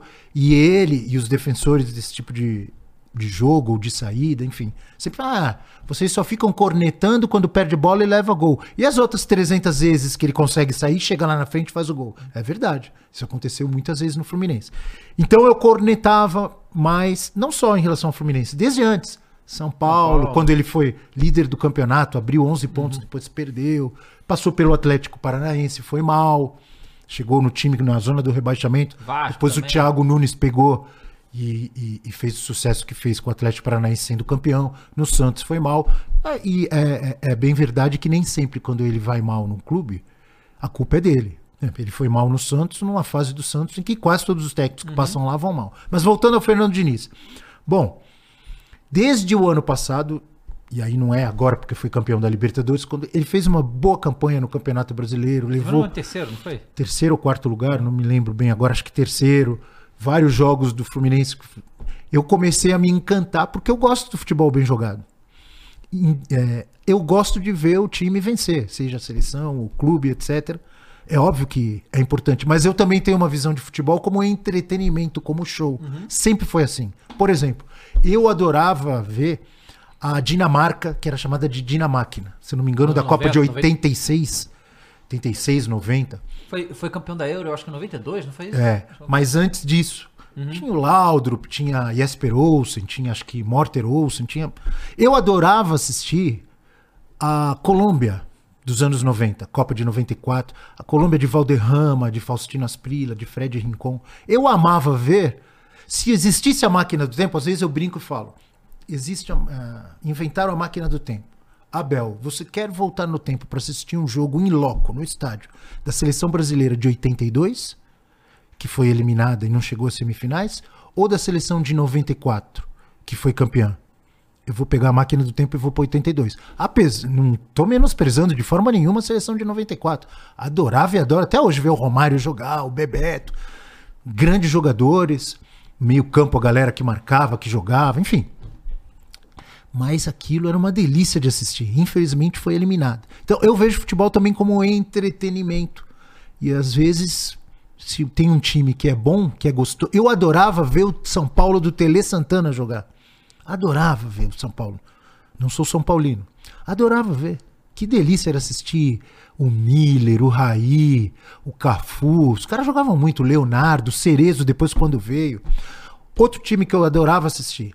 O Corinthians de Vampeta, Rincon, Marcelinho, Ricardinho, Edilson, Gamarra. Era uma delícia assistir. Eu não sou corintiano. Era uma delícia assistir aquele Corinthians. E vários outros times. O Palmeiras da Parmalat era uma delícia assistir. O Santos do Neymar era uma delícia assistir. O Barcelona do Guardiola. E o Fluminense do ano passado, já que não ganhou nada, eu, mas assistindo o Fluminense, eu comecei a simpatizar mais. Falei, poxa, que, que, que legal o time do Fernando Diniz. Às vezes toma dois, três gols. Eu lembro que teve 5 a 4 contra o Atlético Mineiro, 4 a 3 contra não sei quem. Às vezes teve agora 5x3 contra o Goiás, o jogo foi uma É. loucura completa. Mas assim, eu, como um amante do futebol, do futebol bem jogado, poxa, quando ele sai naquele toque de bola, pô, aí você vê os golaços do Cano. O Ganso, ele recuperou. Tem muitos méritos do Fernando Diniz. O Ganso tava. Parecia que era um. Com todo respeito ao Paulo Henrique Ganso, que também eu vi começando na base do Santos. Eu sou fã do, do meio-campista clássico, como o Ganso, como o Zidane, como o Pita, sei lá, como E na época vários tinha, outros. tinha discussão de quem era melhor, se era ele ou o Neymar. Ele jogou Não é? muito, ele jogou É. muito. O Ganso tava sumido, foi pra França, não conseguiu jogar, foi pro Sevilha. O Fernando Diniz resgatou um jogador que é uma delícia ver quando ele joga o Ganso, Pra mim. Cara clássico, elegante. Então ele tem vários méritos. Eu passei a gostar mais e a cornetar menos. Até no programa lá no F360, os caras começaram a pegar no meu pé. Professor Celso, é, agora admite. Falei, estou dinizado. Eu falei, tô dinizado, tô gostando de ver. E agora, ele começa a temporada 23 com grandes jogos. Antes de ser campeão, fez um jogaço lá em Lima, no Peru, que se não me engano foi Sporting Cristal. Pô, fez um 5 a 1 espetacular no River Plate. As finais Começou- contra o Flamengo foram muito boas. a também. final da. Ele leva uma porrada no primeiro jogo, na final do estadual, se eu não me engano, contra o É, Flamengo. 2x0. Chega no último jogo, é um baile. O timaço do Flamengo não vê a bola. O Fluminense atropela. Esses jogos, pra mim, é uma delícia assistir. Eu gosto de assistir. E aí eu fui ficando dinizado com o Fluminense. E aí eu lembro que depois ele começou muito bem a temporada, aí machucaram Marcelo, Keno, Alexandre. Alexander, praticamente o lado esquerdo, a gente falava muito isso no F360. Pô, o Fluminense deu uma queda, tal. E terminou com o título da Libertadores, jogando bem, fazendo golaço, John Kennedy também. Um grande jogador na Libertadores, o jeito que eles eliminaram o Olímpia lá no Paraguai. Eu, eu confesso que eu fiquei dinizado, pas- passei a criticar menos ou ter um, um lado crítico menor e, e ver as coisas boas. Tem muitas coisas boas. Mesmo assim, quando ele chegou à seleção brasileira, eu defendi lá no programa e falei, falei, olha, tem muitos méritos, gosto de ver jogar, mas eu vejo outros técnicos na frente. Acho que ele ainda não tem é, estofo, currículo, não tem bagagem ainda para ser colocado na, na seleção brasileira. Ele né? entrou, lembrando, antes de ganhar a Libertadores. antes de né? ganhar a Libertadores. Apesar de eu já estar dinizado, entendeu? É, eu, eu achava, falei, olha, tem outros técnicos na frente. O Dorival tem quantos anos de estrada, tá, os times dele também jogam bem, tá ganhando. O Renato tem altos e baixos na carreira, mas o Renato já fez muito na carreira dele. Mesmo quando não foi campeão, chegou numa final com o Fluminense, com um time que jogava muito. O trabalho do Grêmio, no- a gente discute muito isso também. Eu gosto do Renato como técnico. Tem os defeitos, é marrento, às vezes fala demais, mas, pô, o que ele fez no Grêmio, o que Ó, ele o Grêmio faz no tá. Grêmio, Veio da B e tá. é, e, e- e com um elenco inferior É. a outros times que estão É. atrás. Bom, enfim. é, aí entrando especificamente no assunto Diniz seleção. Pra mim é um capítulo à parte. Pra mim é tudo errado. Começando, concordo com você. A CBF, pra mim, tá brincando com a seleção brasileira. Porque já começou com o interino no início do ano. O Ramon, ah, até aí tudo bem, vai esperar chegar. Aí, ah, vai vir o Ancelotti. Mas ninguém sabe se o Ancelotti vem mesmo. Ninguém nunca viu o Ancelotti dizendo que vem. Ele foge do assunto. O presidente da CBF, Edinaldo, não chega e fala: Ó, ele vem sim, o contrato tá assinado, tarará. Pra mim já deveria ter falado, agora mais ainda, depois de todos esses resultados ruins. Acho errado também, acho um conflito e acho que atrapalha o técnico, seja ele quem for. Ele está num clube e na seleção ao mesmo tempo. Alguém pode argumentar, ah, mas atrapalhou o quê? Ele foi campeão da Libertadores. Ótimo, deu tudo certo pra ele no Fluminense. Mas imagino eu que tem. Houve momentos em que ele deveria estar focado no Fluminense e ele estava preocupado quem ele ia convocar, como joga o Uruguai, como joga a Colômbia, sei lá. Aliás, se não me engano, alguns dias antes da final, ou da semifinal da Libertadores, ele estava lá com a seleção brasileira. Bom, enfim, eu, eu, eu acho que é um, há um conflito aí. Se fosse uma coisa assim, sei lá, duas semanas, três, até para convocar, sabe? De repente, ele tinha vontade de convocar mais alguém do Fluminense e não convocou, porque, ah, vão ficar me enchendo o saco, vão ficar falando, tarará sabe? É, então é, é um conflito que atrapalha. É, houve momentos, tenho certeza, em que ele deveria estar estudando algum adversário da seleção. Ou poderia ter. vi- Quero viajar para a Europa e quero ver o fulano de perto. É, pois é. Como qualquer técnico faz. E não foi, porque não, não tinha como ele. Não pode largar o Fluminense e viajar para a Europa para assistir o Matheus Cunha. Claro. Que, por exemplo, eu não entendo porque que o Matheus Cunha foi convocado. Ah, joga lá no Wolverhampton, tá? Tá bem em time e tal. Às vezes o cara tá bem num time lá na, na- na- Inglaterra ou, na- ou em algum lugar da Europa, mas não tem cacife para jogar na seleção brasileira. Então acho que tá tudo errado. Parte da CBF. E o Fernando Diniz, ele tá muito mal na seleção brasileira. Além dos erros da Confederação Brasileira de Futebol, alguns erros de convocação, ah, o jeito dele de jogar, que a gente usa muito o termo autoral, autoral, autoral, precisa treinar. Os jogadores falam isso. Precisa treinar muito, precisa repetir muito para jogar do jeito que ele gosta. Sai jogando lá desde a defesa. Acumula vários jogadores num lado do campo, uns com muita aproximação, eles vão trocando passes. Para um time se acostumar àquilo, eles treinam muito no Fluminense. Os jogadores falam isso. Tem que treinar muito para ter aquele entrosamento, para jogar daquela forma, para sair jogando, chegar no ataque daquele jeito, para o jogador aparecer em vários lados, enfim. E na seleção, na seleção não tem tempo para isso. E houve erros dele também, na, na, na minha visão. Por exemplo, eu já teria colocado o Hendrick de titular. Ah, no outro, por exemplo, o Rafael Veiga. Ontem, finalmente, o Rafael Veiga entrou contra a Botou de Argentina. lateral ele, né, basicamente. É, já entrou na posição que ele não está acostumado, enfim. Pra que, a gente cansou de discutir isso lá na ESPN. Pra que, que convocou o Rafael Veiga? No outro jogo, acho que foi contra o Uruguai. Foi contra o Uruguai que o Neymar saiu machucado, né? Foi Acho contra que o foi contra a Colômbia, não, foi contra o Uruguai.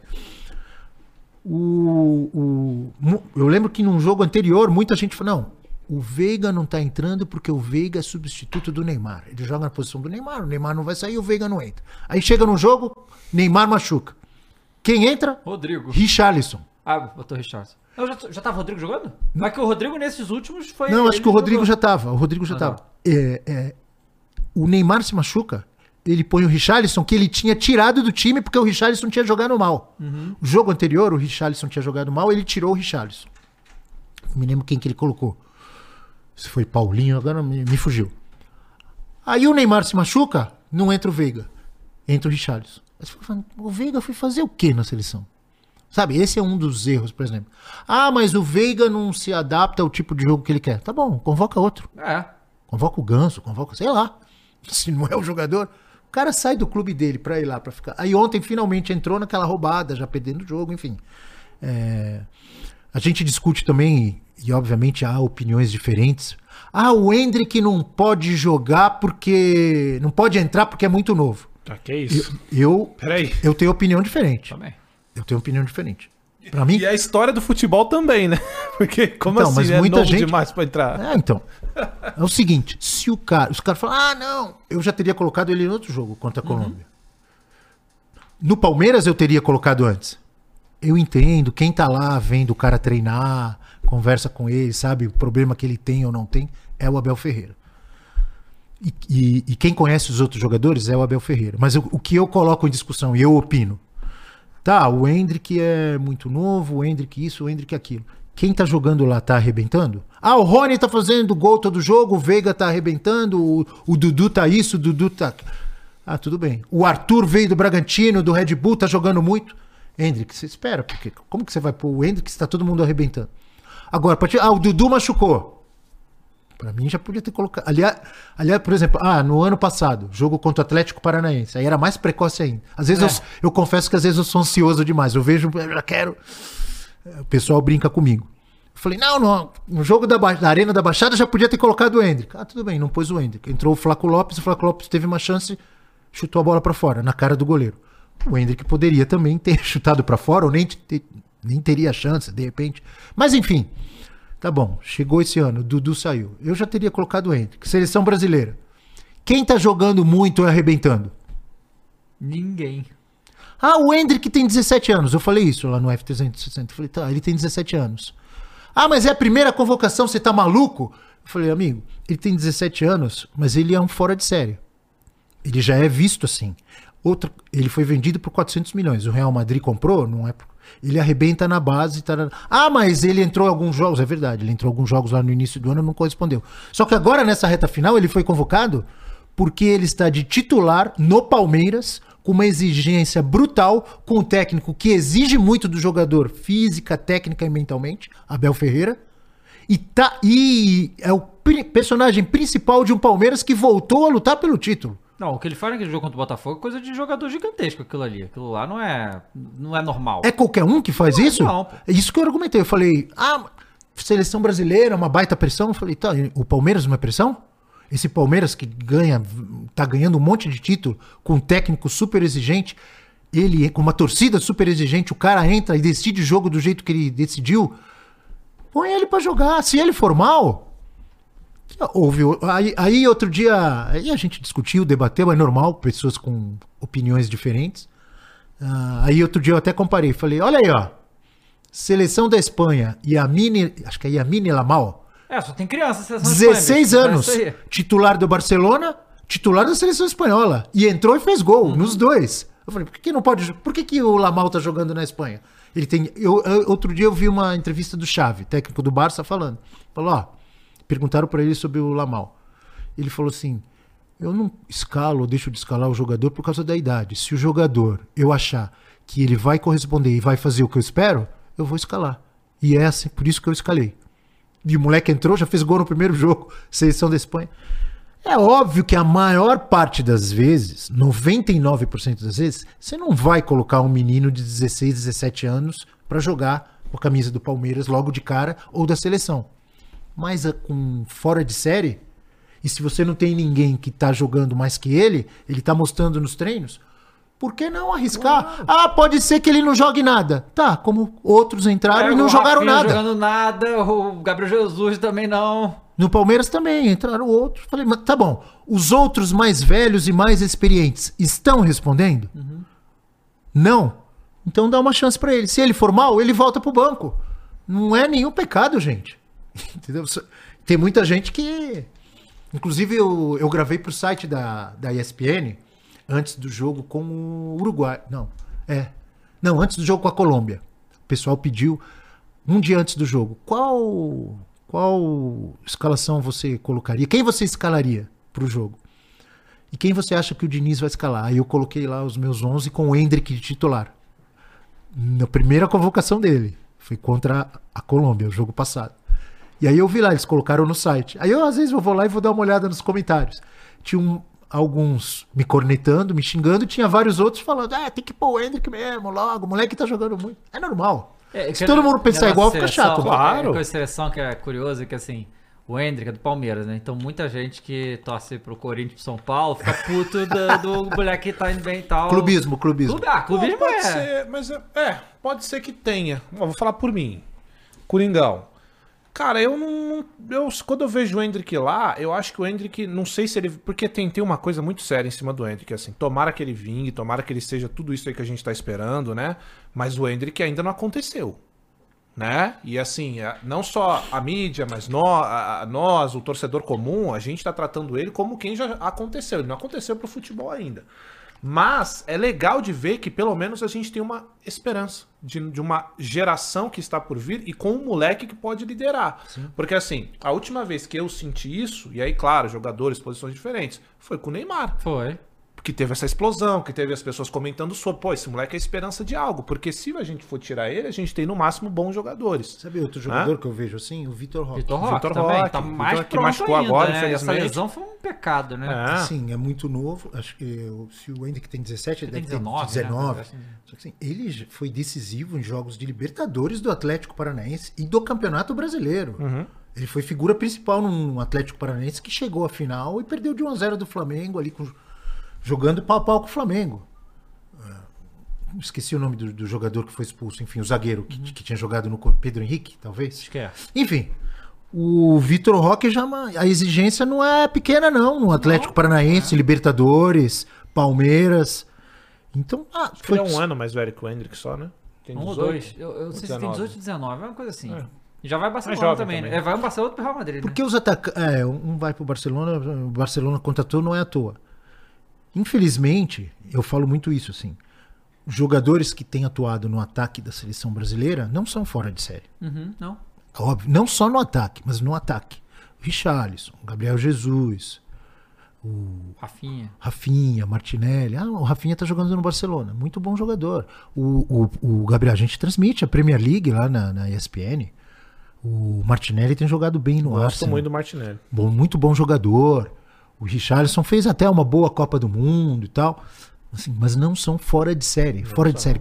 Todas as vezes que nós fomos campeões, que foram cinco, nós tínhamos não só um fora de série. Já tínhamos alguns. Tínhamos dois, três. Tô- é. Desde 58, quando tinha Pelé, Garrincha, Didi, Newton Santos, né? E outros. 62, praticamente o mesmo time.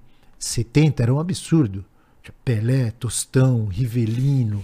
Até reservas eram um absurdo. Paulo César Caju era um monstro. O Edu era um monstro. Sabe?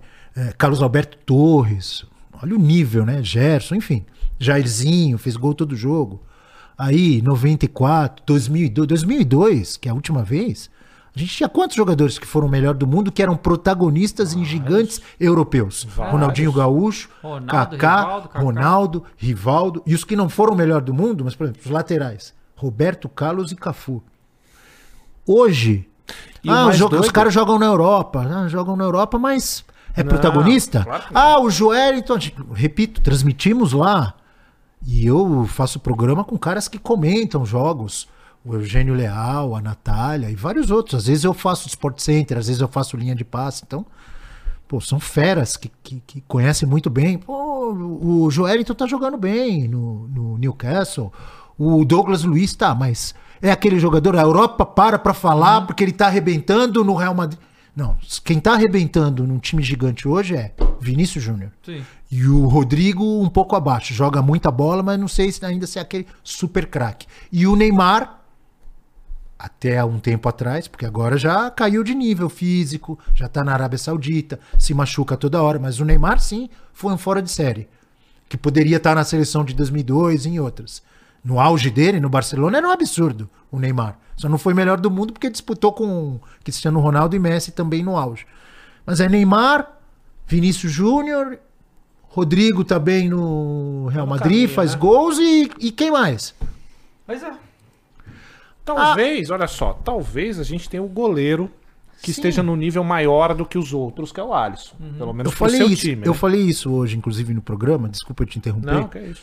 O Alisson é titular de um grande time da Europa, É. foi campeão e Sim. antes tinha jogado bem no- na Roma. Bem titular no Liverpool, ajudou o Liverpool a ganhar a Liga dos Campeões, a Champions, mas na minha visão, na seleção ele não, não repetiu até agora essas performances. Que performance você se refere, Abel?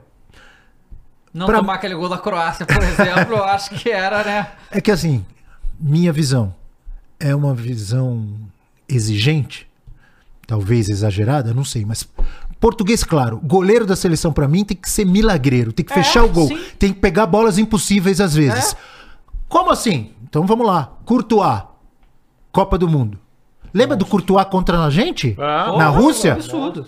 Pô, pega a bola. E no Real Madrid também. Também. O Real- Madrid ganhou uma Champions com o Courtois sendo um monstro em todos os mata-matas. Aham. Desde as oitavas até a... o próprio Dibu Martinez. A Uhum. bola que ele, que ele pega do Colomuani na, na, Não, na não, final. No jogo de ontem também. O jogo de Pô, ontem. várias. Exatamente. O, o, o Marcos, por exemplo. O Marcos no Palmeiras. pô, por isso que ele ganhou o apelido de São Marcos. Pegava bolas absurdas, impossíveis. O Cássio. Cássio. sim, Abel, No Corinthians? Tava esperando esse Você tava momento, esperando, né? Pô, achei que você esquecer. Quantas vezes o Cássio pegou bolas absurdas, fez milagre com a camisa do Corinthians em Muitas. jogos decisivos? Quantas? Muitas. muitas. Pra mim essa é a visão do goleiro da também seleção. Eu não seria um, eu seria um ignorante Concordo. se eu dissesse aqui o Alisson não é um baita goleiro. O Alisson é um baita goleiro. No Liverpool, o cara é titular do Liverpool com o Klopp. Eu- só Só que ele chamar o Matheus pra ele ouvir isso aqui? Porque eu queria muito. Ô, Fernandes, você pode fazer um corte disso e Pra ouvir mandar pro Matheus? Especificamente o quê? Não, é porque o Matheus aqui ele é Ah. um super defensor aqui do, do, do goleiro Alisson, tá? Não, mas não é só o E- Matheus, um monte de gente. É, não, e é, isso que você tá falando, eu comentei aqui esses dias, eu falei, cara, assim, eu não morro de amores por- pelo Alisson, mas também não acho horrível. Não. Porque tem uma galera que tem o. Aí tem o contraponto A aqui, gente que é o aqui Funari. o Funari que ele odeia o odeia o Alisson. que eu não também acho que não é assim. Ele é só um bom goleiro. e não- E é isso aí que você falou, não é um milagreiro. na seleção. Eu até falei, falei, pô, na seleção. Ah, o time do. Ele não podia aparecer muito, porque o time do Tite era pouco agredido. Eu falei, tá, mas as poucas bolas que foram no gol. É, é, ele não pegou é, nenhuma, gente. exato. Goleiro da seleção. Não. Goleiro da seleção tem que ser Tafarel. Cara, é, é que pouca gente lembra. mas Talvez eu seja então- muito cruel na minha análise. Não, mas é a minha é. visão. Cara, olha só, em 94, que foi a primeira Copa que eu me lembro, eu era muito pequeno, mas eu lembro, a gente tinha o Tafarel e o Zete, né? Que assim. É, e, o Tafarel foi absurdo, foi muito importante pra gente ganhar aquela Copa. Mesma coisa, mas ninguém lembra direito, porque a- aquela época a gente passava, e- esses jogos eram tão. Era, é, pra você ver como é que mudou, né? O Brasil e Bélgica de 2002, que a gente ganha, 2000, é, que a gente ganha de 2 a 0 Cara, a gente ia tomar goleada se o Marcos não tivesse naquele jogo. A quantidade Na- de defesa que o Marcos E- fez e- naquele e jogo. peraí. E na final contra a. Alemanha, É. a bola que foi lá, ele fez uma defesa absurda. Mas eu acho que a gente fez errado em 2002 porque a gente gastou tudo de goleiro. Porque em 2002 a gente tinha Marcos, Rogério Ceni e Dida. A gente gastou Três, aí tudo isso é ali absurdo, realmente. e acabou, pô, não sobrou mais, não tem. Aí o Dida foi as fichas. titular em 2006, né? É. O Rogério entrou num jogo, se eu não me engano. Pois é. É, e aí a gente é, tem essa. Porque o que, o que me. O Everton. o Everton O Everton faz milagre. faz no, No Palmeiras. Palmeiras. Fez vários, pô. Fez vários esse ano e inclusive no, no, na final Libertadores Cansou 2000 de e- fazer. Vários 2021. jogos do Palmeiras. É, sim. Minha visão de goleiro, de seleção, de Copa é essa. Quando vai, pega a bola é impossível. Impossível, entre aspas. Aham. Impossível você não vai Claro. pegar, mas você tem que fazer defesa difícil. Se for pra pegar sua bola fácil, você põe qualquer goleiro. E, Ah, e aí, claro. assim, a gente realmente. a- a- a- nó- o que acontece? Eu tô- você deve estar vendo isso também. Que a gente que viu o Brasil ser. Eu, eu falei isso no outro programa. O Brasil foi dominante no futebol é, de uma maneira que poucos países foram dominantes em seus esportes. Tipo assim, talvez os Estados Unidos com basquete. Sim. Tem uma dominância que, o- que o Brasil já teve no futebol. E com o Michael Phelps. É, natação. Mas, mas cara não dá. assim, E o Sem Bolt. É, os esportes, assim, os esportes, né, mais populares do mundo e tal, o Brasil foi dominante, que outro país foi tão dominante no futebol quanto a gente foi com a seleção brasileira. E a gente viu isso, né? A gente- Três finais seguidas. Três finais seguidas, pô. Isso é uma coisa absurda. E a galera mais nova, a galera que, sei lá, que tem 20 anos, não, não, não tem mais essa visão. Não entende, então, eles entendem pouco a gente exigir tanto da seleção É. brasileira. Eu ficava, cara, vocês estão exigindo o que desses caras aí, né? Mas só que a gente exige, é uma camisa muito pesada e eu, e eu, e eu, eu fico triste de, de chegar nesse ponto, de que a gente não ter, não ter lateral. A gente passou Safra ruim. A gente, a gente o passou, safra abaixo quê? do que já mais tivemos. de 20 anos, cara. 30 anos, cara. Cafu, Roberto Carlos, depois veio Daniel Alves e Marcelo. A gente pegou É essa eu, sequência. é isso que eu tô dizendo. Aí os caras falam, ah, mas você não pode cornetar o Carlos Augusto, porque o Carlos Augusto tá jogando na Inter de Milão. Tá bom, mas ele é. Ele é um fora de série. É. Ele é um bom jogador, é óbvio que ele é um bom jogador. Tá jogando na. Mas. Pra você ser campeão. Por que, que a Argentina foi campeã? E tinha o Messi, pô. Você resumiu. Ah, mas você tá falando que o Depô, pô, o Depô joga muito, eu gosto dele. Ele não tem a técnica que tem. Mas se você for ver o que ele jogou ontem, eu ainda brinquei e falei, pô, esse cara deve correr uns 20 quilômetros cada jogo, não é possível. é chato, Na? Copa do Mundo ele jogou muito. Ele tá em todos os lados do campo, ele marca, ele sai jogando, ele tarará. Agora, se a Argentina não tem o Messi, ela não ganha. O Romário falou um negócio outro dia que eu concordo. Ah, em 94 ganhamos porque jogavam pra mim. Ah, não era só o Romário. Tinha o Mazinho, tinha o Zinho, tinha o Bebeto, jogou O muito. Leonardo. O Leonardo, o Dunga, Mauro Silva, tarará. O Zinho fica bolado quando fala isso aí. Fica, Você fica. fica. porque- O Zinho, gente, é meu irmão, adoro ele, trabalhamos junto lá, o Tetra, a gente chama ele de... E eu dou razão pra ele também, o Romário não ganhou sozinho. Tinha, o pessoal tinha que correr, marcar pra ele, e a bola tinha que chegar pra ele. Muito mérito dos outros, mas assim, quem era o fora de série? Era o Romário. Quem, quem era o fora de série na Argentina? Era o Messi. A França foi campeã e quase foi bicampeã. Um monte de jogador bom, tanto em 18 quanto É a melhor seleção Mas assim- é a França, né? mas fora de série, fora de série, fora de série, pra mim, Kylian Mbappé. Um monstro. Tem vários jogadores bons, você vai ver, tanto em 18 como, quanto no ano passado. Mas assim, fora de série, fora de série. E, e toda. Ah, a França que foi campeã em 98. Vários jogadores bons, mas Zinedine e Zidane. E, e sempre você vai ver isso. Você tem o fora de série, o monstro que é o cara, mas você tem outros jogadores. Pô, ah, tinha o Jorginho numa lateral, o Branco em outra, grandes jogadores. Enfim, é, eu acho que nós temos muitos jogadores que são bons, mas eu falo assim: o Gabriel Jesus é um bom jogador, tá jogando bem no Arsenal? Tá. Só que quase todas as seleções têm um jogador do nível dele. É isso que eu tô dizendo. Eu não tô falando só de Alemanha, eh, França, Espanha, Argentina. Eu tô falando assim: o Equador, o Uruguai, se bobear a Suíça, tem um jogador que também joga bem no Arsenal, no Wolf- Wolverhampton, no Sevilha. No... Não estou menosprezando. Falando isso é produto nosso. Nós transmitimos na ESPN, nos, nos canais ESPN, Star Plus, nós transmitimos. La Liga, Premier League, eh, Campeonato Português, enfim, trans- Campeonato Francês. Mas jogador bom que atua num time médio, tarará, que não é fora de série, hoje em dia, ainda mais com o futebol muito mais globalizado, você tem na, na seleção do Egito, tem um fora de série que é o Salah e tem outros jogadores bons na seleção. Você vai ver isso. Não tem jogador assim em várias seleções? Na seleção da Noruega tem um que não tem no Brasil. Tem dois, né? Que é o Haaland e o Odegaard. E o Odegar, que É. tá jogando muito no, no Arsenal. Na seleção do Egito tem um cara que, pô, se o Salah fosse brasileiro, será que ele seria titular da seleção? Mohamed Salah? Acho que, né? Acho que seria, né? Tá precisando ali mesmo, né? Esse cara aí. É isso que eu tô dizendo, é isso que eu, que eu argumento. Temos bons jogadores em bons times, em grandes times, em times medianos do futebol europeu, que é a nata do futebol mundial. Mas muitos jogadores, assim, que outras seleções também têm. Pra gente compara. ser campeão de novo, assim, ou nós vamos fazer um time super bem preparado, treinado, eh, taticamente entrosado pra você ser campeão mesmo sem ter um monte de fera, ou então você não vai chegar nem na semifinal. Como a gente não chega há um tempão, e a última vez que a gente chegou, nós tomamos de 7 em casa. Caraca, você falou pra mim que você tava de repórter nesse, no do- 2014. Tava, tava acompanhando, Você mas tava eu não tava no, eu não tava no Mineirão nesse dia. Ah. Vou explicar. Eu, eu também tava, estávamos eu e a Fernanda Gentil, a gente fazia os flashes ao vivo, que nem eu fiz na, na Alemanha. Então era a entrada ao vivo o dia inteiro e tal. Em vários jogos eu estive, como por exemplo, o jogo que o. Eu estava no estádio. O jogo que o Neymar se machucou, se eu não me engano, foi em Fortaleza contra a Colômbia, que foi o Zúñiga. Zúñiga. Ah, mas alguns jogos, uns dois ou três, que eu fazia os flashes ao vivo de manhã. Esse jogo especificamente foi isso, na Alemanha. Eu estava em Belo Horizonte, cobri os treinos no dia anterior, fiz os flashes ao vivo em frente ao hotel de manhã. E aí, na hora do almoço, peguei um voo para o Rio de Janeiro, por quê? Se a seleção passasse, já tinha que ter um repórter eh, de prontidão na, na Granja Comari, porque eles voltam pagando para. Ah, a seleção ganhou da Alemanha e vai para a final. O que, que acontece depois do jogo? Eles pegam um voo fretado, muitas vezes, a maioria das vezes, volta para Granja Comari, que era a base da seleção comunal. Na Rússia era Sochi, enfim. E aí tem que ter um repórter lá para fazer: olha, a seleção brasileira está chegando aqui nesse momento, imagens ao vivo, Granja Comari. Então, nesse dia do 7 a 1 não sei se felizmente ou infelizmente, eu peguei um voo na hora do almoço e depois, e aí desembarquei no Santos Dumont, no aeroporto, e, e fui de carro para Teresópolis e, e assisti o jogo lá em Teresópolis pela TV.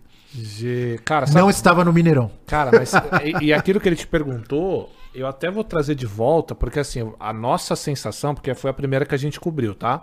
Só que eu vou te falar a real, cara. Eu acho que eu não serviria pra estar no estádio, porque a hora que acaba o jogo, tá um clima de velório tão grande, cara, que eu, eu quero ir embora, eu quero dormir, cara. Só não quero foi sete porque, os alemães tiraram o pé, né?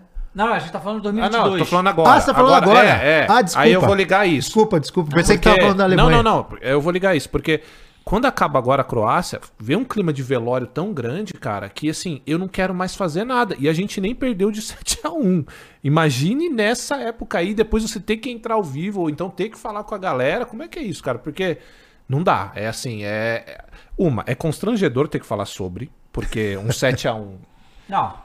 Pelo amor de Deus. amor tá, de Deus. Hoje é ruim falar, imagine na hora que Não, aconteceu. bate, bate um anticlímax, não sei se é esse, esse o termo, acho que pode ser usado, né?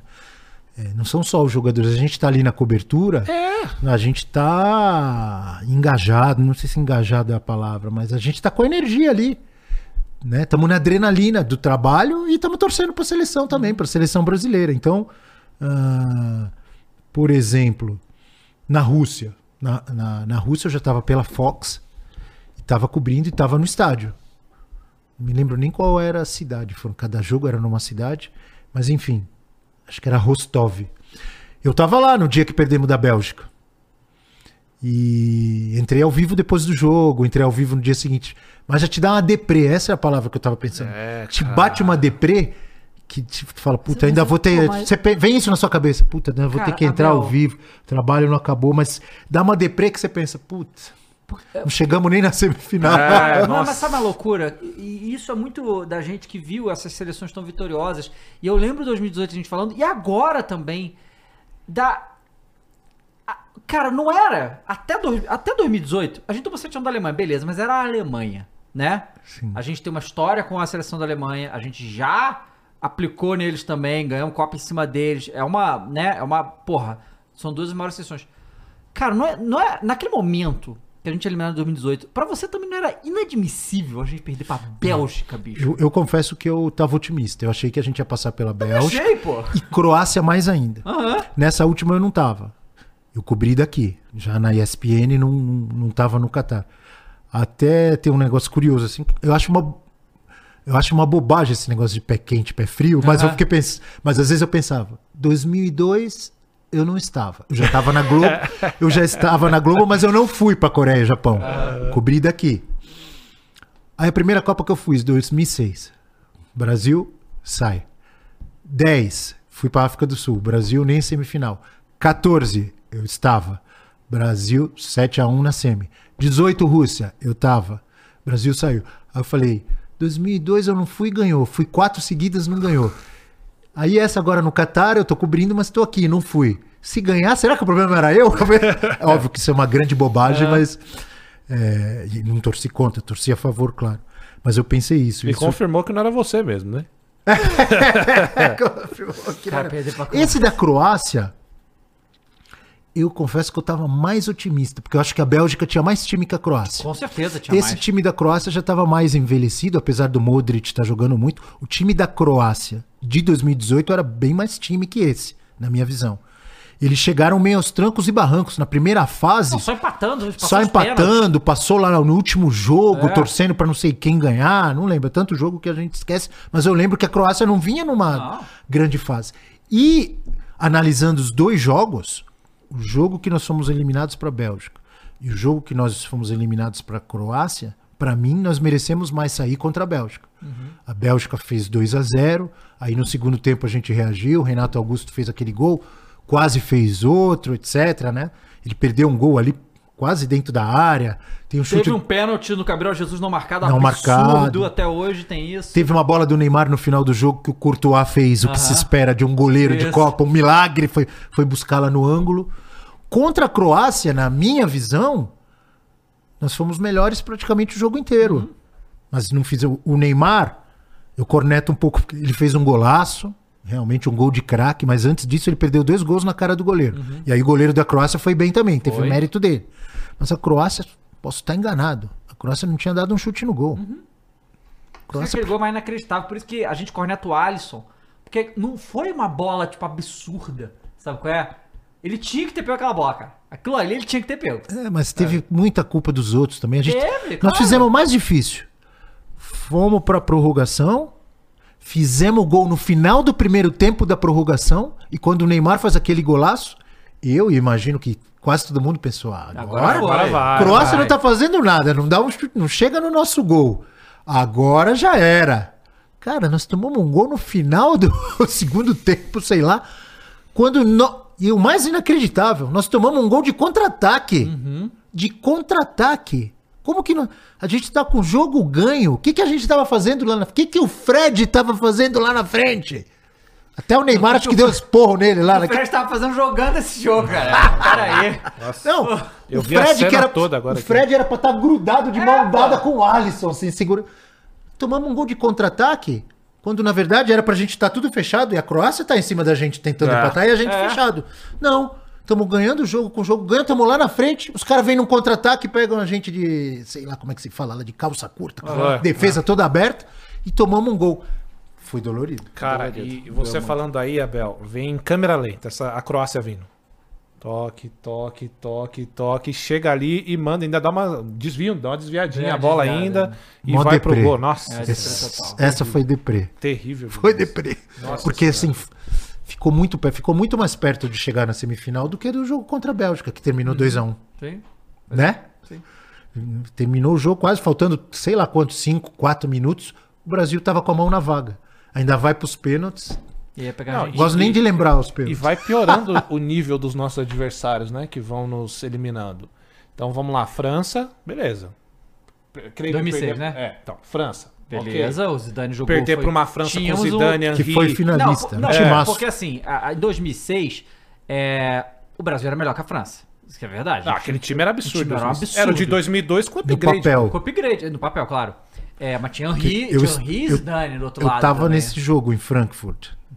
E acho que foi um dos- uma das maiores atuações individuais de um jogador que eu vi no estádio na minha vida. Ah, o Zidane. É, o aí, Zidane que o Zidane fez naquele Voltando da jogo. aposentadoria, né? Porque ele, ele tinha né, se aposentado da França. que tá, o voltou. Zidane jogou naquele E o foi jogo Henry, né? é uma coisa dele. impressionante. Aí teve o mito ele da deu meia, chapéu, ele deu embaixo Carlos. da perna, ele fez aquela jogada que ele tudo. dá aquela voltinha. Ele fez tudo. Ele desfilou no meio. Olha, eu fiquei triste, obviamente, aquele jogo, mas que delícia ver o Zidane jogando. E o chapéu foi no Ronaldo ainda. né? É, é. eu lembro, eu lembro. Aí, zoando aí ele. 2010 foi Holanda. 2010 Holanda, aí 14. Não, mas, mas, mas assim, Holanda é, é- também não é uma campeã do mundo, mas já foi. Mas já é a Holanda, vezes. Holanda é o É a Holanda. Vamos lá, é a Sim, Holanda. a gente. Pô, E em foi 90 pra- Laranja E mecânica. foi Não. pra final, em 2010 E a gente- perdeu na, na prorrogação Sim, pra e- Espanha. E, a gente também tem história com a Holanda em 98 e, e em 94 foram jogos assim. Insanos pra gente conseguir. Então, ó, beleza, perdeu É, pra Holanda, então, é A aceitável. Holanda, que aliás ficou nas costas do Felipe Melo, que Isso. se tivesse no jogo da Croácia, talvez, Talvez fosse a gente diferente fosse aquele diferente. contra-ataque, Ele é tá expulso, Nem me lembra, porque eu não fui pra cidade do Cabo, pra Cape Town, Ah. pra tomar os vinhos ali que são feitos ali perto. A gente, o Felipe Melo é Até parece que ia ter expulso, né? tempo, né? O Felipe Melo é expulso, né? Pisando no Robin. O Robin fez o Aí que dá uma quis. né? treta. Aí eu lembro do Galvão falando assim: fechou o tempo, hein? Fechou o tempo. Aí 2014 aquele. O Júlio César foi mal também. No, Foi. Os dois gols, se eu não me engano. É, Que era um goleiraço, tinha sido eleito o melhor goleiro do mundo, lembra? É, aí vai, aí vai França, Holanda, aí veio a paulada. Mas ainda se era Alemanha. Mas é a Alemanha. É. A Alemanha. Mas tem um 7 a 1 detalhe. não dá, mas. Tem um detalhe. Ah, A gente quase foi eliminado na fase anterior pro Chile. é verdade. do São Paulo. Do São Paulo, sim. Aí, olha, Olha que loucura. loucura. Como é o nome daquele esse, cara? hein? Pinilha. Pinilha. Pô, eu não vou lembrar o nome. É o cara que chutou a bola na trave, o chileno, Uhum. e ele, ele chutou a bola na trave no final. E aí, se ele faz o gol, o Chile eliminaria o Brasil, não precisaria nem dos pênaltis. Ele tatuou. Cara louco. Ele perde um gol que tira o Chile e tatuou. Acho que é Pinilha o nome dele. Esse é o momento mais emblemático. Porque Quase sempre- fomos eliminados nas quartas de final Pra co- pra para o. Chile. É, pro Chile. Pro né? É, Chile. Não, é. Então, Não, teve, o bem gol- que teve, o gol- teve o jogo do contra a Colômbia também, que foi. A gente fez um. Foi no pênalti que a gente elimina a Colômbia? Eu lembro que era, foi uma coisa da Colômbia, Chile, uma coisa assim. Foi acho que foi Colômbia, oitavas. Rames, né? Chile, quartas. Não foi É. isso? E, e Alemanha, semi. Foi. Mas a- aquele jogo de 2002 que todo mundo só fala do Denilson e os turcos não foi um, foi um jogo fácil também, Não, foi não, 1x0, cara. pô. Foi um o jogo, que, o, que o Ronaldo não tinha uma perna. foi um jogo o apertado Ronaldo aquele lá não tinha também. perna, ele fez com o gol de bico com a outra perna, porque ele tava jogando sem a perna. E com aquele time, tá? É, Mas aí vai, França, Holanda, Alemanha. Aí já começa a ficar ruim. Na minha humilde opinião, já Bélgica- começa. Não, pô, Bélgica. É que, tudo é que bem. você tá aí- falando aí- em termos de camisa, de É, tradição. peso de seleção. Porque o time da Bélgica tinha uns era caras bom. muito bons. Não, muito Era- bom. era Não, foi o a- melhor time da Bélgica. Não, era a geração da É, Bélgica. O falando, Lukaku mas- jogando muito, É, De Bruyne é um absurdo, absurdo. Courtois um monstro. Courtois, Mertens, o Fellaini, aqueles caras todos lá, É. nem sei qual jogaram, eu acho que É. mais... Mas assim, mas aí que tá. A gente tá tão acostumado, quer dizer, e- o jogo 2002 contra a Bélgica, a Bélgica joga muita bola contra o Brasil, mas é isso. é- O Brasil-Bélgica é, é esse jogo de 2002. O Brasil não joga nada, o- os caras macetam a gente e a gente ganha 2x0. É, é isso Então, que o Brasil quem faz era. um golaço e decide? Rivaldo, por exemplo. Sim. Fora de série, Exato. Tem o fo- fora de série. Jogo difícil. Falar português, claro. Um jogo difícil pra cacete em 2002 contra a Inglaterra. Sim. Eu, eu, Ronaldinho Gaúcho Eu não faz. via como passar. Aliás, a Inglaterra fez 1 a 0 com o Owen. Gol do Michael Beckham Owen jogando o o que queria. na fazer falha do jogar. Lúcio, lembra? Aham. E o Brasil vira com um gol espírita. Sem querer, pra mim foi sem querer, mas um golaço do Ronaldinho Gaúcho de falta. O Ronaldinho Gaúcho é expulso nesse jogo, não sei se você lembra. É. Mas antes da expulsão, ele faz uma jogada espetacular pro gol do Rivaldo, que ele dá uma pedalada. Não lembro se era Ashley Cole o nome do cara. Ashley né? colateral. Foi marcar ele, ele dá uma pedalada, dá, dá um passe pro Rivaldo, o Rivaldo dá um tapa de canhota pelo lado direito. Cara, aquilo é um absurdo. Jogadaça do Ronaldinho, golaço do Rivaldo. Dois caras acima, né? Ganhamos da Inglaterra, eliminamos a Inglaterra. Era um bom time da Inglaterra. É? Você falou. David Beckham, Michael Owen. Cara, eu lembro desse jogo, era muito. também. não era o goleiro? Seaman? Seaman, era o nome do. Engoliu um frangão ali, hein? Engoliu. Que o Ronaldinho foi cruzar lá do meio campo. O primeiro tempo daquele jogo, quando o primeiro tempo acaba, eu falo, cara, eu não consigo ver como é que a gente vai ganhar esse jogo.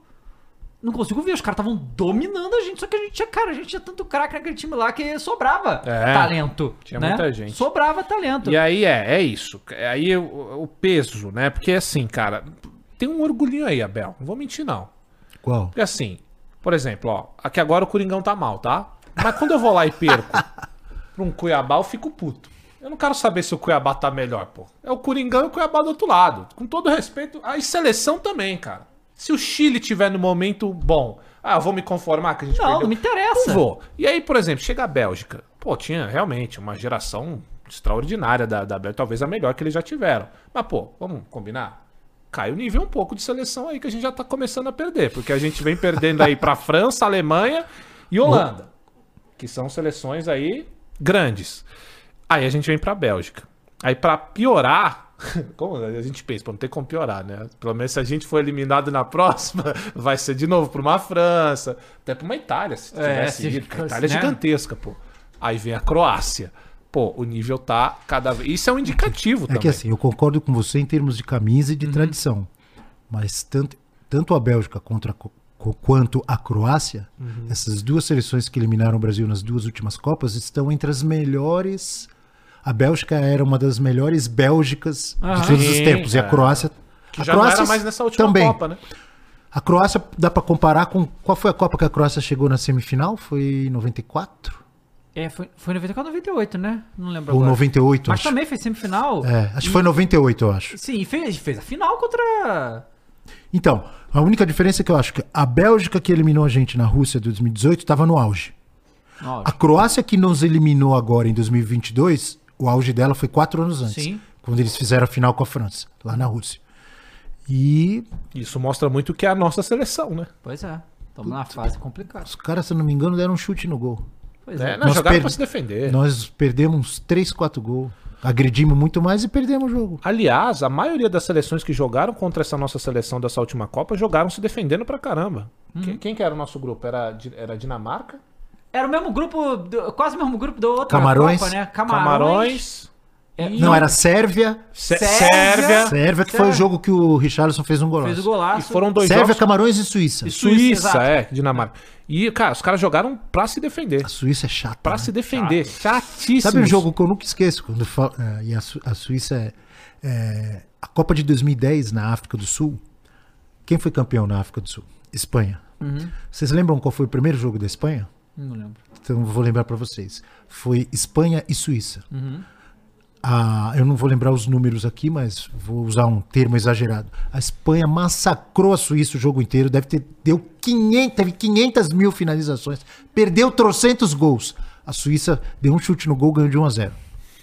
Eu lembro bem disso porque a- a- essa Copa de, na África do Sul é aquela Copa que eu falei pra vocês que cada dia eu ia numa seleção diferente. Eu não estava nesse jogo, mas no dia seguinte, meu chefe me escalou para ir no treino da Espanha. A Espanha estre... e era a Espanha já campeã da Eurocopa, com Xavi, Iniesta, era uma das favoritas e acabou sendo campeã, mas estreou com derrota. E aí o que me chamou a atenção é que eu fui no treino da Espanha, que era até um, um lugar afastado lá de Joanesburgo, enfim. Cheguei cedo, como eu gosto de chegar, e vi lá aquela movimentação toda assim da mídia espanhola tava lá. Era um clube grande assim e na sala de imprensa. Aí eu vi os caras gravando boletim pra rádio espanhola, é, o cara gravando pra TV, não sei o que, antes do treino, e vendo o que os caras estavam falando. Aí é legal você acompanhar isso. Eu falei, caralho, não é, não é só a gente que é corneteiro. Ah, Olha como eles estão cornetando e falando mal, porque não sei o que, incrível, perdemos pra Suíça e não sei o que, bababá, e perdeu não sei quantas vezes. E eu fiquei olhando e falei, puta, olha como os caras estão cornetando, mas com razão, né? Seleção favorita, estreia perdendo pra Suíça. Eu olhei aquilo e, e me vi, vi a gente, assim, nós, é, em mídia brasileira, porque a gente corneta. Claro. Acho que a gente mais ainda porque nós temos cinco títulos. Eles naquela Copa não tinham nenhum. Acabaram sendo campeões, mas. Estre... Como a Argentina ano passado estreou com derrota para a Arábia Saudita. Ca- Caiu o mundo em caiu cima, lembra? Se perdesse o segundo jogo, tava eliminada da Copa. Sabe? Aí ganharam, não me lembro de quem, se foi Dinamarca, Croácia, sei lá. E chegaram no terceiro jogo tendo que ganhar também. É, tanto que ganhar também. Então, é, o, a Copa é, é isso, né, cara? É, de- é um detalhe, sabe? Você ganha ou não ganha por causa de um detalhe, muitas É. vezes, né? Não, e- Quase e- não chegou nas oitavas. Quase não chegou. Perdeu para a Arábia Saudita, se complicou. Não, e sabe o que é louco dessa final, dessa última Copa? É que a gente tava aqui e tava. Ó, acho que até os 80 minutos ou 75 minutos a gente tava falando, putz, que jogo chato. Dos 75 minutos em diante, do segundo tempo, né? Em diante, o jogo ficou absurdo de bom. E o jogo inteiro foi um jogo. Você lembra? Foi um jogo bem amarrado, bem chato. Eu tava falando, cara, eu, eu, eu lembro de eu falar isso, cara, é uma das piores finais de Copa do Mundo que eu já vi. É que tá, tipo, a Argentina tava tranquila. Tava Você tá falando de qual da final? Argentina, Argentina e e França. França. agora, a última. Você achou o jogo ruim? Não, do- até os 75 Ah. tava bem chato. Bom, pelo menos pra mim, tava bem chato. Eu achei um jogaço. Desde o Não, início, mas depois nossa, eu ficou, achei pô. muito chato. O Mbappé faz o gol e o negócio fica Depois, louco. até os 75, pra mim, tava bem chato. Quando dá esse tempo, aí começa os dois. Aí, aí, aí finalmente a gente vê um jogo que te- tem Messi e Mbappé, porque parece que os dois começam a se provocar. Tem um vídeo, não sei se Se- você viu. Não. Tem um vídeo que, tipo assim, sai gol de um lado, aí o Mbappé vem todão pro meio de campo, bota a bola assim, olha pro Messi, tipo, é. Aí o Messi faz a mesma coisa, é muito bom isso. sou Mas eu tava achando chato o Eu final. sou muito fã do, do Mbappé e dos times franceses. Muito forte. tinha- é Uma, da- é uma das Futebol. gerações mais impressionantes. Porque essa França que foi pra final ainda teve 5, 6 desfalques. Tipo, foi sem Benzema, pô, que era o melhor do mundo até então. E mesmo Não, assim. e um monte de gente machucou forte. em cima da hora ou antes, por exemplo, o Kanté já não foi. É, é o Kanté. O Pogba, Pogba, não foi. o Benzema. Teve uns, o Benzema saiu no meio, obrigado, lá não sei o quê. Mandou indireta e tal. E teve outros que eram reservas e Teve, não teve foram, que eu não me não lembro foi. agora. Mas enfim, eu sempre fui fã. Eu falei que pô, gostava de ver a Dinamarca, a, a Colômbia. A França de 82, é porque vocês são mais jovens que eu, né? Eu sou, eu sou de 70. A primeira Copa que eu me lembro que eu assisti, todos os jogos, saiu em 78, com 8 anos. E em 82 eu tinha 12. Já era fissuradaço, assim. E a seleção, além da seleção brasileira, que era maravilhosa, e foi eliminada, a seleção da Itália que nos eliminou tinha jogadores espetaculares. Eu era, sou fã até hoje do Bruno Conte, que jogou no- na, na Roma com o Falcão, o Antonioni, o Zoff era um goleiraço. O Zoff era um goleiro milagreiro. Se você assistir aos melhores momentos de Brasil 2 Itália 3, você vai ver que no final do jogo o Oscar dá uma cabeçada assim que o Brasil inteiro gritou gol. O Zoff fez uma defesa absurda. Jogou a Copa com 40 anos. Dino Zoff, goleiraço da Juventus e também da seleção italiana. Mas outro time que me encantou é a seleção da França de 82 era maravilhosa. Eles perderam na semifinal para a Alemanha, na prorrogação. Prorrogação, acho que pênaltis. Estavam ganhando o jogo, acho que de 3 a 1 um jogo, um dos maiores jogos da história das Copas para mim. O Rummenigge tava machu... tava baleadão assim, tá- começou o jogo no banco, que era o grande jogador da Alemanha, entra no jogo, acaba com o jogo, empata e eles passam nos pênaltis. Mas a seleção da França tinha Platini, é, é, o meio-campo era absurdo. Platini, Tiganá e Giresse. Tiganá e Giresse eram dois baixinhos. O Giresse, Giresse branco, Tiganá preto, negro. Baixinhos. E o Platini era uma elegância. Uma seleção linda. Inclusive, o Eugênio me deu toque outro dia. Eu, às vezes, eu demoro para descobrir as coisas. Vocês que são do game, da internet, certamente vocês descobrem tudo mais rápido. O Eugênio me falou outro dia. Eu tava falando de, de jogos de Copa. Às vezes, quando eu tô de férias, tô lá de férias sem fazer nada, não tô, tô em casa e tal, eu gosto de assistir um jogo antigo de Copa. Aí outro dia eu queria assistir alguns jogos da Alemanha de 2014. Por quê? Tava trabalhando, cobrindo a seleção, acabava não vendo jogos de outras seleções. Aí fiquei procurando, procurando, não achei, só consegui ver os gols. Aí tava falando isso pro Eugênio. O Eugênio falou: vai no FIFA, FIFA Plus? É, FIFA Play? Plus. Acho que é FIFA Plus ou FIFA Play. FIFA alguma coisa. Ele falou: que tem é de graça, né? ele falou assim: tem todos os jogos das Copas desde 66. Eu falei: jogo inteiro? Ele falou: é. Eu falei: caraca, jogo inteiro? Ele falou: todos os jogos desde 66. Eu falei: é, aplicativo. Não tô fazendo propaganda aqui, tá? Mas é que assim, eu, é, eu falei: é, streaming paga quanto? Ele falou: não, é de graça. Eu falei: puta, que maravilha. Tô esperando chegar minhas férias. Pra... assistir. Aí eu vou ver a França de 82. E tem conteúdo, hein? Não todos os jogos, mas um outro jogo, assim, que. Pra lembrar, assim. Às vezes eu nem assisto, começo a assistir na madruga, Legal. tacinha de vinho, aí começo mas a é bom. Avanço, Ah, ah, tá maneiro. fechando. Ah, é. jogo, eu volto pra 2012 e vivo um momento bom. O filho- Corinthians campeão do mundo. Corinthians Ele bota o filho do dele pra ver o Corinthians. É. Lá, lá a cadeira do Corinthians ganha todo dia. Todo entendeu? ano o Coringão Eu, também. eu estava nos dois jogos contra o Santos, que foi oitavas? Foi. Oi- Não, Não, foi, foi, quartas. quartas. Não, foi semi, se eu não me Foi engano. semi, foi semi. Santos jogando de azul. Eu estava nos dois, Ney, dois Ganso, jogos tudo. contra o Vasco, esse acho que foi quartas. Contra o Vasco eu estava em São Januário, uma quarta-feira chuvosa, e no Pacaembu que foi histórico o jogo. O Tite foi expulso, foi pra torcida, gol do Paulinho de cabeça. Do Paulo. Puta, o Ah, Pacaembu Diego caiu. Souza fez. Ah, a jogada Ah. do Diego Souza é antológica, a É. defesa do Cássio, o Diego Souza perdendo o gol. Nos dois jogos do Santos, semifinal, na Vila e no Pacaembu, e na final Vila- eu não fui pra Bomboneira. O da Vi- Vila Shake, ou do golaço do Shake. Golaço do Sheik. Golaço do Sheik no. Quem que era o goleiro? Era o Rafael de novo? Acho que era o Rafael. Era o Rafael? Não lembro. Que tinha sido campeão em 2011. E na final na, no Pacaembu contra o Boca. Na, na Bomboneira eu não fui, mas na final. Caramba. Cara, Era difícil fazer gol naquele time do antes Corinthians. da gente encerrar, que já foi muito tempo já. Já! Já, do, começando duas agora. horas já. É, eu queria falar só um pouquinho do, dessa reta final do Campeonato Brasileiro. Você ainda acredita no Botafogo? Eu acho que já, já, já foi-se. Esse campeonato brasileiro é tão louco. É, a gente brinca também no F360. O Eugênio falou outro dia, assim, o Eugênio Leal falou. Esse campeonato brasileiro é uma delícia. É uma eu falei, é uma delícia, delícia, Eugênio. Tem gente que tá achando. Pessoal do América, do Curitiba, do Vasco, do Santos, do Bahia. Então, não, mas é uma delícia. É difícil fazer previsão. Se eu for te falar assim, "A- Abel, aposta agora num campeão. Hoje que dia é? 23? Uhum. 20. 23, deixa eu ver. 23, 22, 22, Não, 22. não, pô. É, 22, pô. Hoje é 22? Hoje, quarta-feira, 22 de novembro, tal hora da noite. Quem você apostaria agora? Apostaria no Palmeiras. Mas se o Botafogo. Esse campeonato é tão maluco, tanta coisa que eu tinha certeza que ia acontecer e não aconteceu, ou virou tudo, já aconteceu, que, por exemplo, se o Botafogo, de uma hora para outra, agora chegou o Thiago, Thiago Nunes, Nunes. e ganhar os jogos dele, eu não vou me surpreender. Se o. Red Bull Bragantino for campeão, eu não vou me surpreender. O Grêmio eu acho mais difícil, não pela pontuação. Se você for ver, o Grêmio tá ali. O Grêmio tem tantos altos e baixos o campeonato inteiro. E teve o jogo pra assumir a liderança ali, perdeu, acho que foi pro, pro Corinthians. O não foi? Corinthians, Pro em Corinthians. casa, é. Com um a menos o Corinthians, para pra ter ganho. O Grêmio tem, tem um cara que é espetacular, é um fora de série, apesar de estar já mais veterano, o Luizito Soares. Mas, sei lá, eu acho mais difícil. Mas aí você esqueceu o craque do Grêmio. Camisa 7. Luan? Já foi. Já foi. Já foi. Rei da América. Eu, eu, eu, sinceramente, hoje eu apostaria no Palmeiras, mas. E o Botafogo eu acho que perdeu muita chance. Eu abri, até falo com, com o pessoal às vezes, uns dois ou três F360, eu abri falando assim: vamos falar. Depois, um, no dia seguinte, é uma vitória do Botafogo. Vamos falar do Botafogo, campeão brasileiro 2023 também, tarará. Aí os caras me olhavam assim. Fa- E aí eu mesmo tiro sarro de mim. Agora, quando o, Botafogo começou a, a perder jogo, tarará, e perdeu a vantagem, os caras chegaram, eu falei no ar, eu falei, olha, eu falei e não me arrependo. Falaria de novo.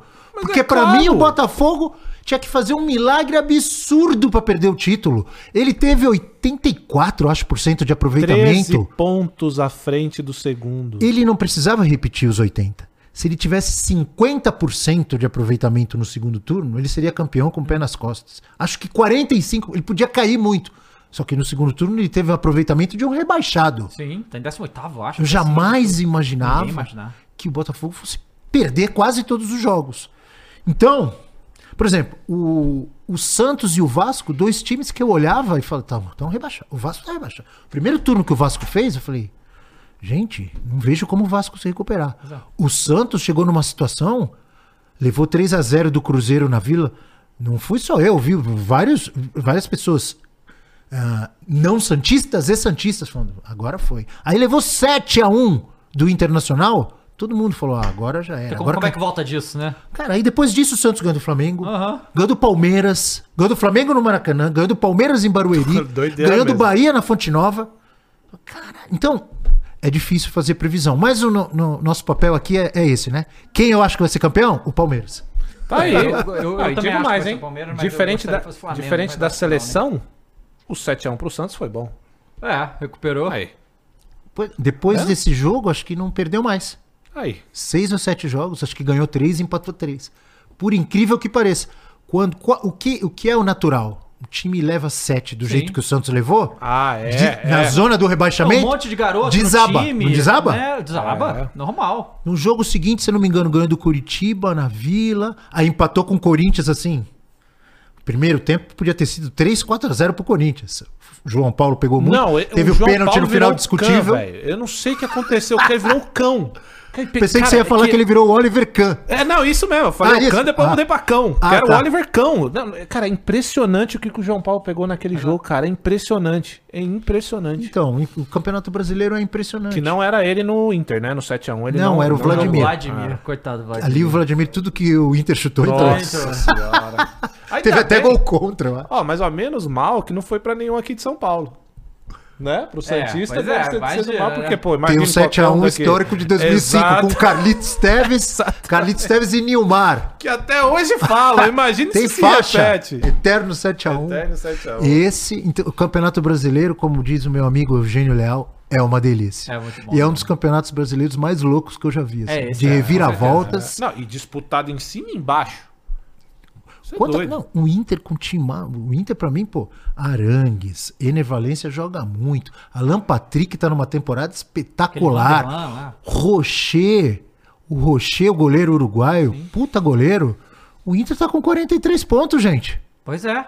Cara, te- teve uma rodada, não faz muito tempo essa rodada, que do 12 até o 18 dava pra trocar de posição em uma rodada. Que a diferença era de 3 pontos, assim, era uma coisa absurda. O Fortaleza, time acertadinho, bom trabalho É. do Voivoda, organizado, puta gestão maravilhosa. Chegou na final da Sul-Americana, tá com 42 pontos. Perdeu Os últimos seguido 10 agora. jogos, acho que não ganhou nenhum. Cara, eu, eu vi, eu vi, tem alguns vídeos, se você procurar no, no YouTube, você acha, dos botafoguenses mais velhos. Lá, quando o Botafogo tava com 13 pontos na frente, falando, não acredito ainda. Tô... Eu, eu vi, eu vi um, aquele, aquele ator da. É... Stepan você, viu esse vídeo dele Vi. falando? Cara, aquilo é incrível. Mas você mano. sabe que tem uma frase tradicional, histórica no Rio de Janeiro em relação ao Botafogo. Que todas as torcidas Sim, que falam, inclusive. Coisa que só acontece com o Tem Botafogo. coisas que só acontecem com o Botafogo. Pois é. Essa desse Essa- ano. Totalmente. Cara, que Essa coisa absurdo. que, que ele fala, pô, mas o Botafogo tá, é, são quatro jogos e tal, é, mas aí é só perder quatro jogos. Mas, mas, mas os outros podem não ganhar, mas pode ganhar, pô. E aconteceu, tá ligado? A vantagem era tão absurda que o Botafogo ainda só depende dele. Sim, Por ainda exemplo, ele tem um jogo atrasado que ele vai jogar amanhã com o Fortaleza. Fortaleza. Se ele ganhar, ele passa o Palmeiras, fica com o mesmo número de jogos, e aí fica faltando quatro rodadas. A vantagem era tão grande que ele perdeu trocentos jogos. Aliás, duas viradas inacreditáveis pro três, Palmeiras e pro, e pro Grêmio. Não, ainda teve, Mas ele ainda mas pode ser jogo do- campeão. o jogo do Bragantino ainda toma um gol no final. Tava ganhando ainda, Se tem empata. mais cinco minutos, o Bragantino ganha. O negócio é que agora o, o, o- é, o, o Botafogo não pode nem pensar em empatar. Ele tem que ganhar. E tem jogos difíceis. Tem jogos difíceis. Mais difíceis que o Fortaleza, cara, Palmeiras. esse, esse jogo Fortaleza foi contra quem que, que perdeu agora, mas, mas jogou. O Cruzeiro, Foi contra o Cruzeiro? Então, é. Fortaleza macetou, cara. Fez muito. Assim, teve muito volume, não jogou mal. É. Né? Mas tá na fase horrível. Aí tá com, sei lá, um monte de derrota seguida. E, e agora o Fortaleza tá na situação que ele. Se continuar perdendo, tem que se preocupar com lá embaixo, cara. Então tem que ganhar. Não é, não é um jogo que o Fortaleza vai. assim, Não é que nem o Fluminense e São Paulo hoje. O Fluminense e o São Paulo estão nem aí. Fortaleza tem que pontuar O Fluminense tem que- logo. Fortaleza tem que pontuar. Ele tem que pontuar logo pra sair. Porque ele, ele vai jogar com o Botaf... ah, ele vai jogar com o Botafogo, vai jogar com o Palmeiras ainda. Ainda Palmeiras. Última rodada joga com o Santos na Vila. Sim. Ele tem que fazer logo esses 45, 46. Ah. que Eu nem sei se esse ano 45 vai salvar. É, pra não deixar pras últimas rodadas chegar desesperado. Pois Eu acho que o Fortaleza não precisava Não disso, precisava mas disso, definitivamente. É, meio que saiu da Sula, acabou o ano. É, caras, eles ficaram- pra eles deve ter sido. Ressaca. pesadíssimo. É, Fortaleza ressaca. tem alguns times de ressaca. Tem. Fluminense tá de ressaca, positiva. São Paulo tá de ressaca, positiva. O Fortaleza tá de ressaca, negativa. Pois é. É. Tá atrapalhando. Tá trabalhando. verdade. Bel, muito obrigado por ter Muito vindo, bom, foi hein? muito legal, cara. Você assina a nossa vocês. camisa? Claro, com Pega prazer. pra nós, Funari. Você usa a rede social. Abel? Uso o Usa. Instagram. Como é Abel que é Neto? Repórter. Abel Neto Neto Repórter. repórter. E Que eu abri desde antes, né? Daquela to- época. todo dia, ah, às 9, de 9 às 11, lá no F360. É, de vez em quando. Porque antes, é, antes- Era você e o William, não era? E o William foi pro No começo, F90, né? No começo, sim, era, éramos eu e o William.